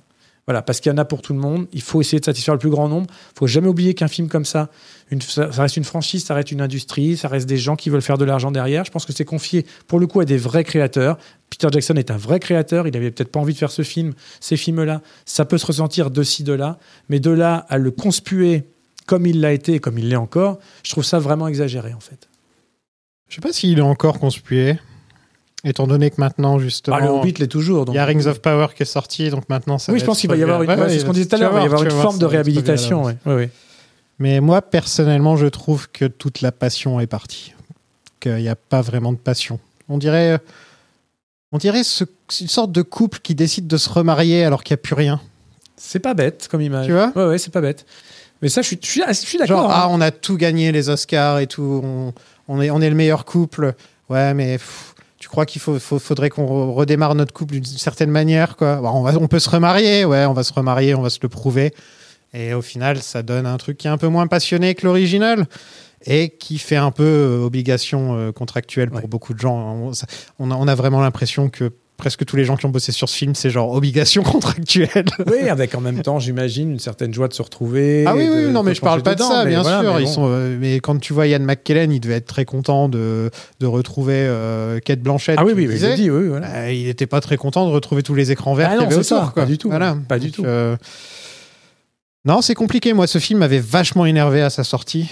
Mais Genre vraiment mis au col- en colère au point que j'ai vu que le 2 et le 3, je l'ai je l'ai vu que des années plus tard. Ah ouais Ouais, je suis pas allé le voir au cinéma le 3, je l'ai vu que des années plus tard. Visiblement, j'avais ra- j'avais raison. Et, Ouais, euh, Regarde la bataille. Honnêtement, la bataille, elle, elle envoie du bois, quoi. Ouais, mais bon. pff. Moi, tu sais, je suis du point de vue que la bataille du gouffre de Helm est trop longue. hein, donc. Ah ouais, ah oui. Ouais, ouais. Pourtant, c'est une des plus belles que j'ai été donné de voir sur un écran, mais Trop de encore, une fois. Moi, hein, je... préfère, je préfère largement les scènes blabla entre Gollum et, et Bilbon ou Bilbon et euh, Smog Oui, bah, que les scènes de bataille qui durent une heure, tu vois. C'est-à-dire que le, le truc, il faut, pas- faut se rappeler hein, que le Seigneur des Anneaux, c'était il y a 23 ans. hein. Donc quand tu vois une scène de bataille, enfin euh, un peu moins, 20 21 ans sur, le, sur les deux tours, une scène de bataille comme celle-là, c'était Ah démentiel. non, non, non, mais je dis pas, je, dis- je dis pas, je dis pas que c'est nul, hein. je suis Ah pas je du tout en train de dire ça. j'ai- bien Je compris. dis juste que j'ai des sensibilités ou préférences un peu différentes de la, de- du, public euh, classique, on va dire. Qui, euh, je me rappelle quand le- le- les deux tours étaient sortis, euh, tous les gars dans la cour de récré, c'était on a une heure de bataille, les gars, une heure de bataille. C'était genre le, le mec qui se réveillait le matin, il était là, une heure de bataille. et, euh, et moi, j'étais j'étais plutôt du genre à dire Ouais, mais les, les Gollum est quand même super bien fait. Tu vois. Mais en fait, voilà, est-ce qu'on dit toujours la foudre tombe jamais deux fois au même endroit? Bah là, c'est le cas, c'est Ouais. pas tombé deux fois au même endroit, mais en même temps, est-ce qu'il y a vraiment un projet où ça l'est? Combien de fois il y a eu deux trilogies? Qui ont, qui, qui ont, qui ont les même- deux, qui ont les deux ont valeur C'est pas possible. les deux ont voilà. fonctionné. Moi, j'en vois pas. Hein. J'en vois pas. Euh, on a eu des suites euh, supérieures ou égales au premier, mais qui s'inscrivent dans une continuité. Ça, il y en a eu. Ou, ou à même juste des sagas de six films. Oui. Euh, J'en ai fait pas mal. J'ai fait les Jurassic Park, j'ai fait les Aliens, Ouais, ouais. Matrix, Rocky. Ouais. Mais ça, ça ne sera jamais comparable au- à la trilogie Seigneur des Anneaux. Mais non. Voilà. Bah, Rocky, c'est un bon exemple, puisque si, si tu sépares les Creed, là, tu as un élément de comparaison, quoi. Parce que même Le Parrain, Ah, mais ça, c'est une suite. Le Parrain, c'est trois films. Voilà. Mais au final, on retient que deux. Oui. Tu vois? Donc même, même là, ils Même sont- là, ouais. Même là, tu peux pas vraiment avoir une Ouais. vraie trilogie définitive. De mon point de vue, Ouais. Star Je suis- Wars. Je suis assez d'accord. Star Wars, Le Retour du Jedi n'est pas un très très bon film de mon point de vue. Non. Et déjà, faire une trilogie parfaite, c'est très très C'est rare. c'est déjà très rare. Déjà, c'est déjà, Déjà pas mal. quoi. Même Retour au futur, je mets un bémol, tu vois. Le 3, Le 3, euh, ouais, le le 3, 3, il est, à je l'aime beaucoup, hein, Oui, comme oui, tout le monde. Mais il- par rapport aux deux premiers. Mais si on, il- dit, euh, si on dit, on se fait, on a, on a le temps que pour regarder les deux premiers, tu Eh vas bah, pas faire, voilà, oh non. Ah non, tu non, vois. je- non, je dire, très bien, très bien. Voilà. Non, mais c'est super intéressant. Ça va être aussi ça le but de la saga au final, quand j'aurai tout fini. Ce sera de dire quelle est la meilleure saga. Avec des chiffres. Ah oui, non, mais là, non, mais de le prouver par A Là, B. non, mais là, chiffre ou pas chiffre, il y a même moi qui suis là, euh, voilà, pour, euh, pour le clin d'œil, pour défendre le Hobbit, mais jamais je défendrai le Hobbit au détriment du Seigneur des Ouais, Anneaux, voilà. jamais de la vie. Le Seigneur des Anneaux, c'est un projet qui dépasse le, qui, qui dépasse le cinéma lui-même, dans le sens où euh, personne n'était prêt pour ça, c'est-à-dire que les planètes s'alignent. Je sais pas comment on doit appeler ça, euh, quelle force de la nature a été Le bon réalisateur, le bon bouquin, Tout, le bon tout. pays. le- Après des années de galère, de, de passage des droits, de main en main, de tout, tout truc, il fallait que ça arrive chez Jackson, il fallait qu'il fasse ça, qu'il rencontre ce cast-là, que, que vraiment, le, non, mais le Seigneur des Anneaux, c'est une trilogie. ah, pour le coup, là, moi, là tu, là, tu me dis, on regarde que les deux premiers et pas le troisième, je fais, c'est pas possible. Hmm. Le Seigneur des Anneaux, faut, c'est tout, quoi. Non. Tu vois Moi, je dis on saute les deux tours. Ah ouais Oh, il est provocateur Vivien, on peut te retrouver où? Oh là, où est-ce qu'on peut me retrouver? Euh, euh, Bah écoute, d'abord en librairie. Allez-y, il en reste encore quelques exemplaires. Je rappelle aux origines du Seigneur des Anneaux de Peter A. Jackson chez, Chez d'édition. Mhm. Et euh, là, en revanche, les visions de Dune est totalement épuisé. C'est bien. Voilà. Et ils vont le réimprimer cette année. Donc je suis, je suis content, ça, ça marche très bien. Euh, et puis, euh, je fais régulièrement des, des petits lives sur Twitch avec mon ami Romain Dasnois, qui a une chaîne qui s'appelle MacGuffin Maker. Donc on fait des petits lives réguliers sur Twitch. On a d'ailleurs fait un beau sur Indiana Jones. euh, il y a quelques, quelques, il y a peut-être un mois, quelque chose comme ça. Donc, euh, cherchez sur Twitch, cherchez sur YouTube. Et puis, euh, moi, j'ai ma petite chronique euh, sur la musique de film qui s'appelle Seriphonia. C'est une mensuelle sur VL Media. Voilà, le dernier épisode est sorti aujourd'hui. En guest, droite à gauche, euh, micro-ciné, le beau parleur du cinéma. euh, voilà, ça, ça- ça revient régulièrement. Et donc, euh, aujourd'hui, sur la saga. Peut-être une autre fois. Et oui, bien sûr. Merci beaucoup. Mais merci à toi de m'avoir invité, c'était un plaisir. Qu'est-ce qui vous a pris?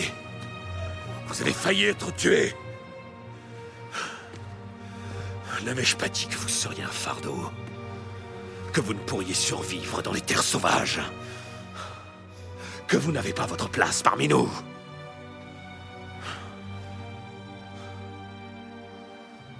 Je ne me suis jamais autant trompé de ma vie.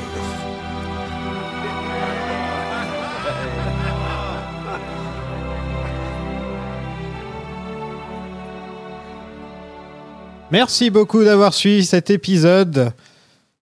Le Hobbit, un film qui existe. Je voulais aussi remercier les plus grands contributeurs du Patreon.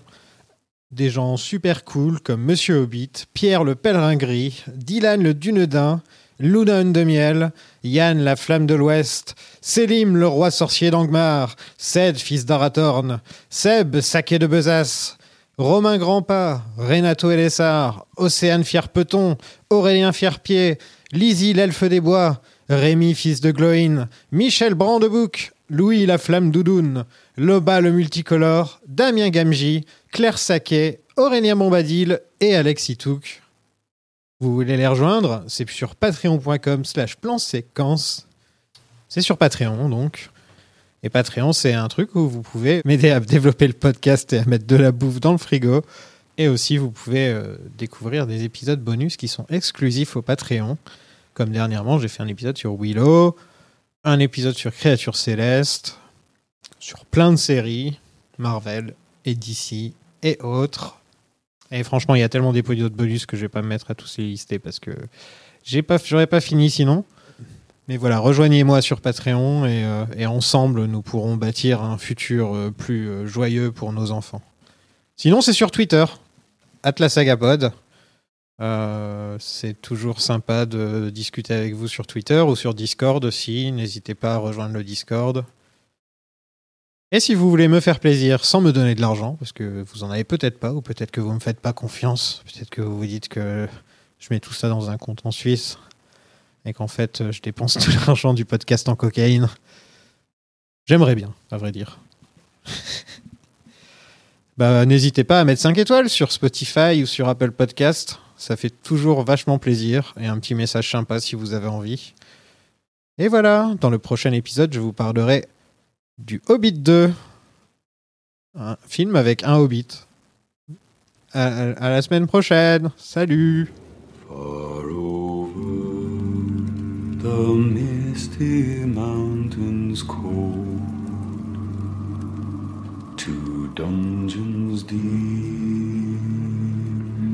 and caverns old, we must away ere break of day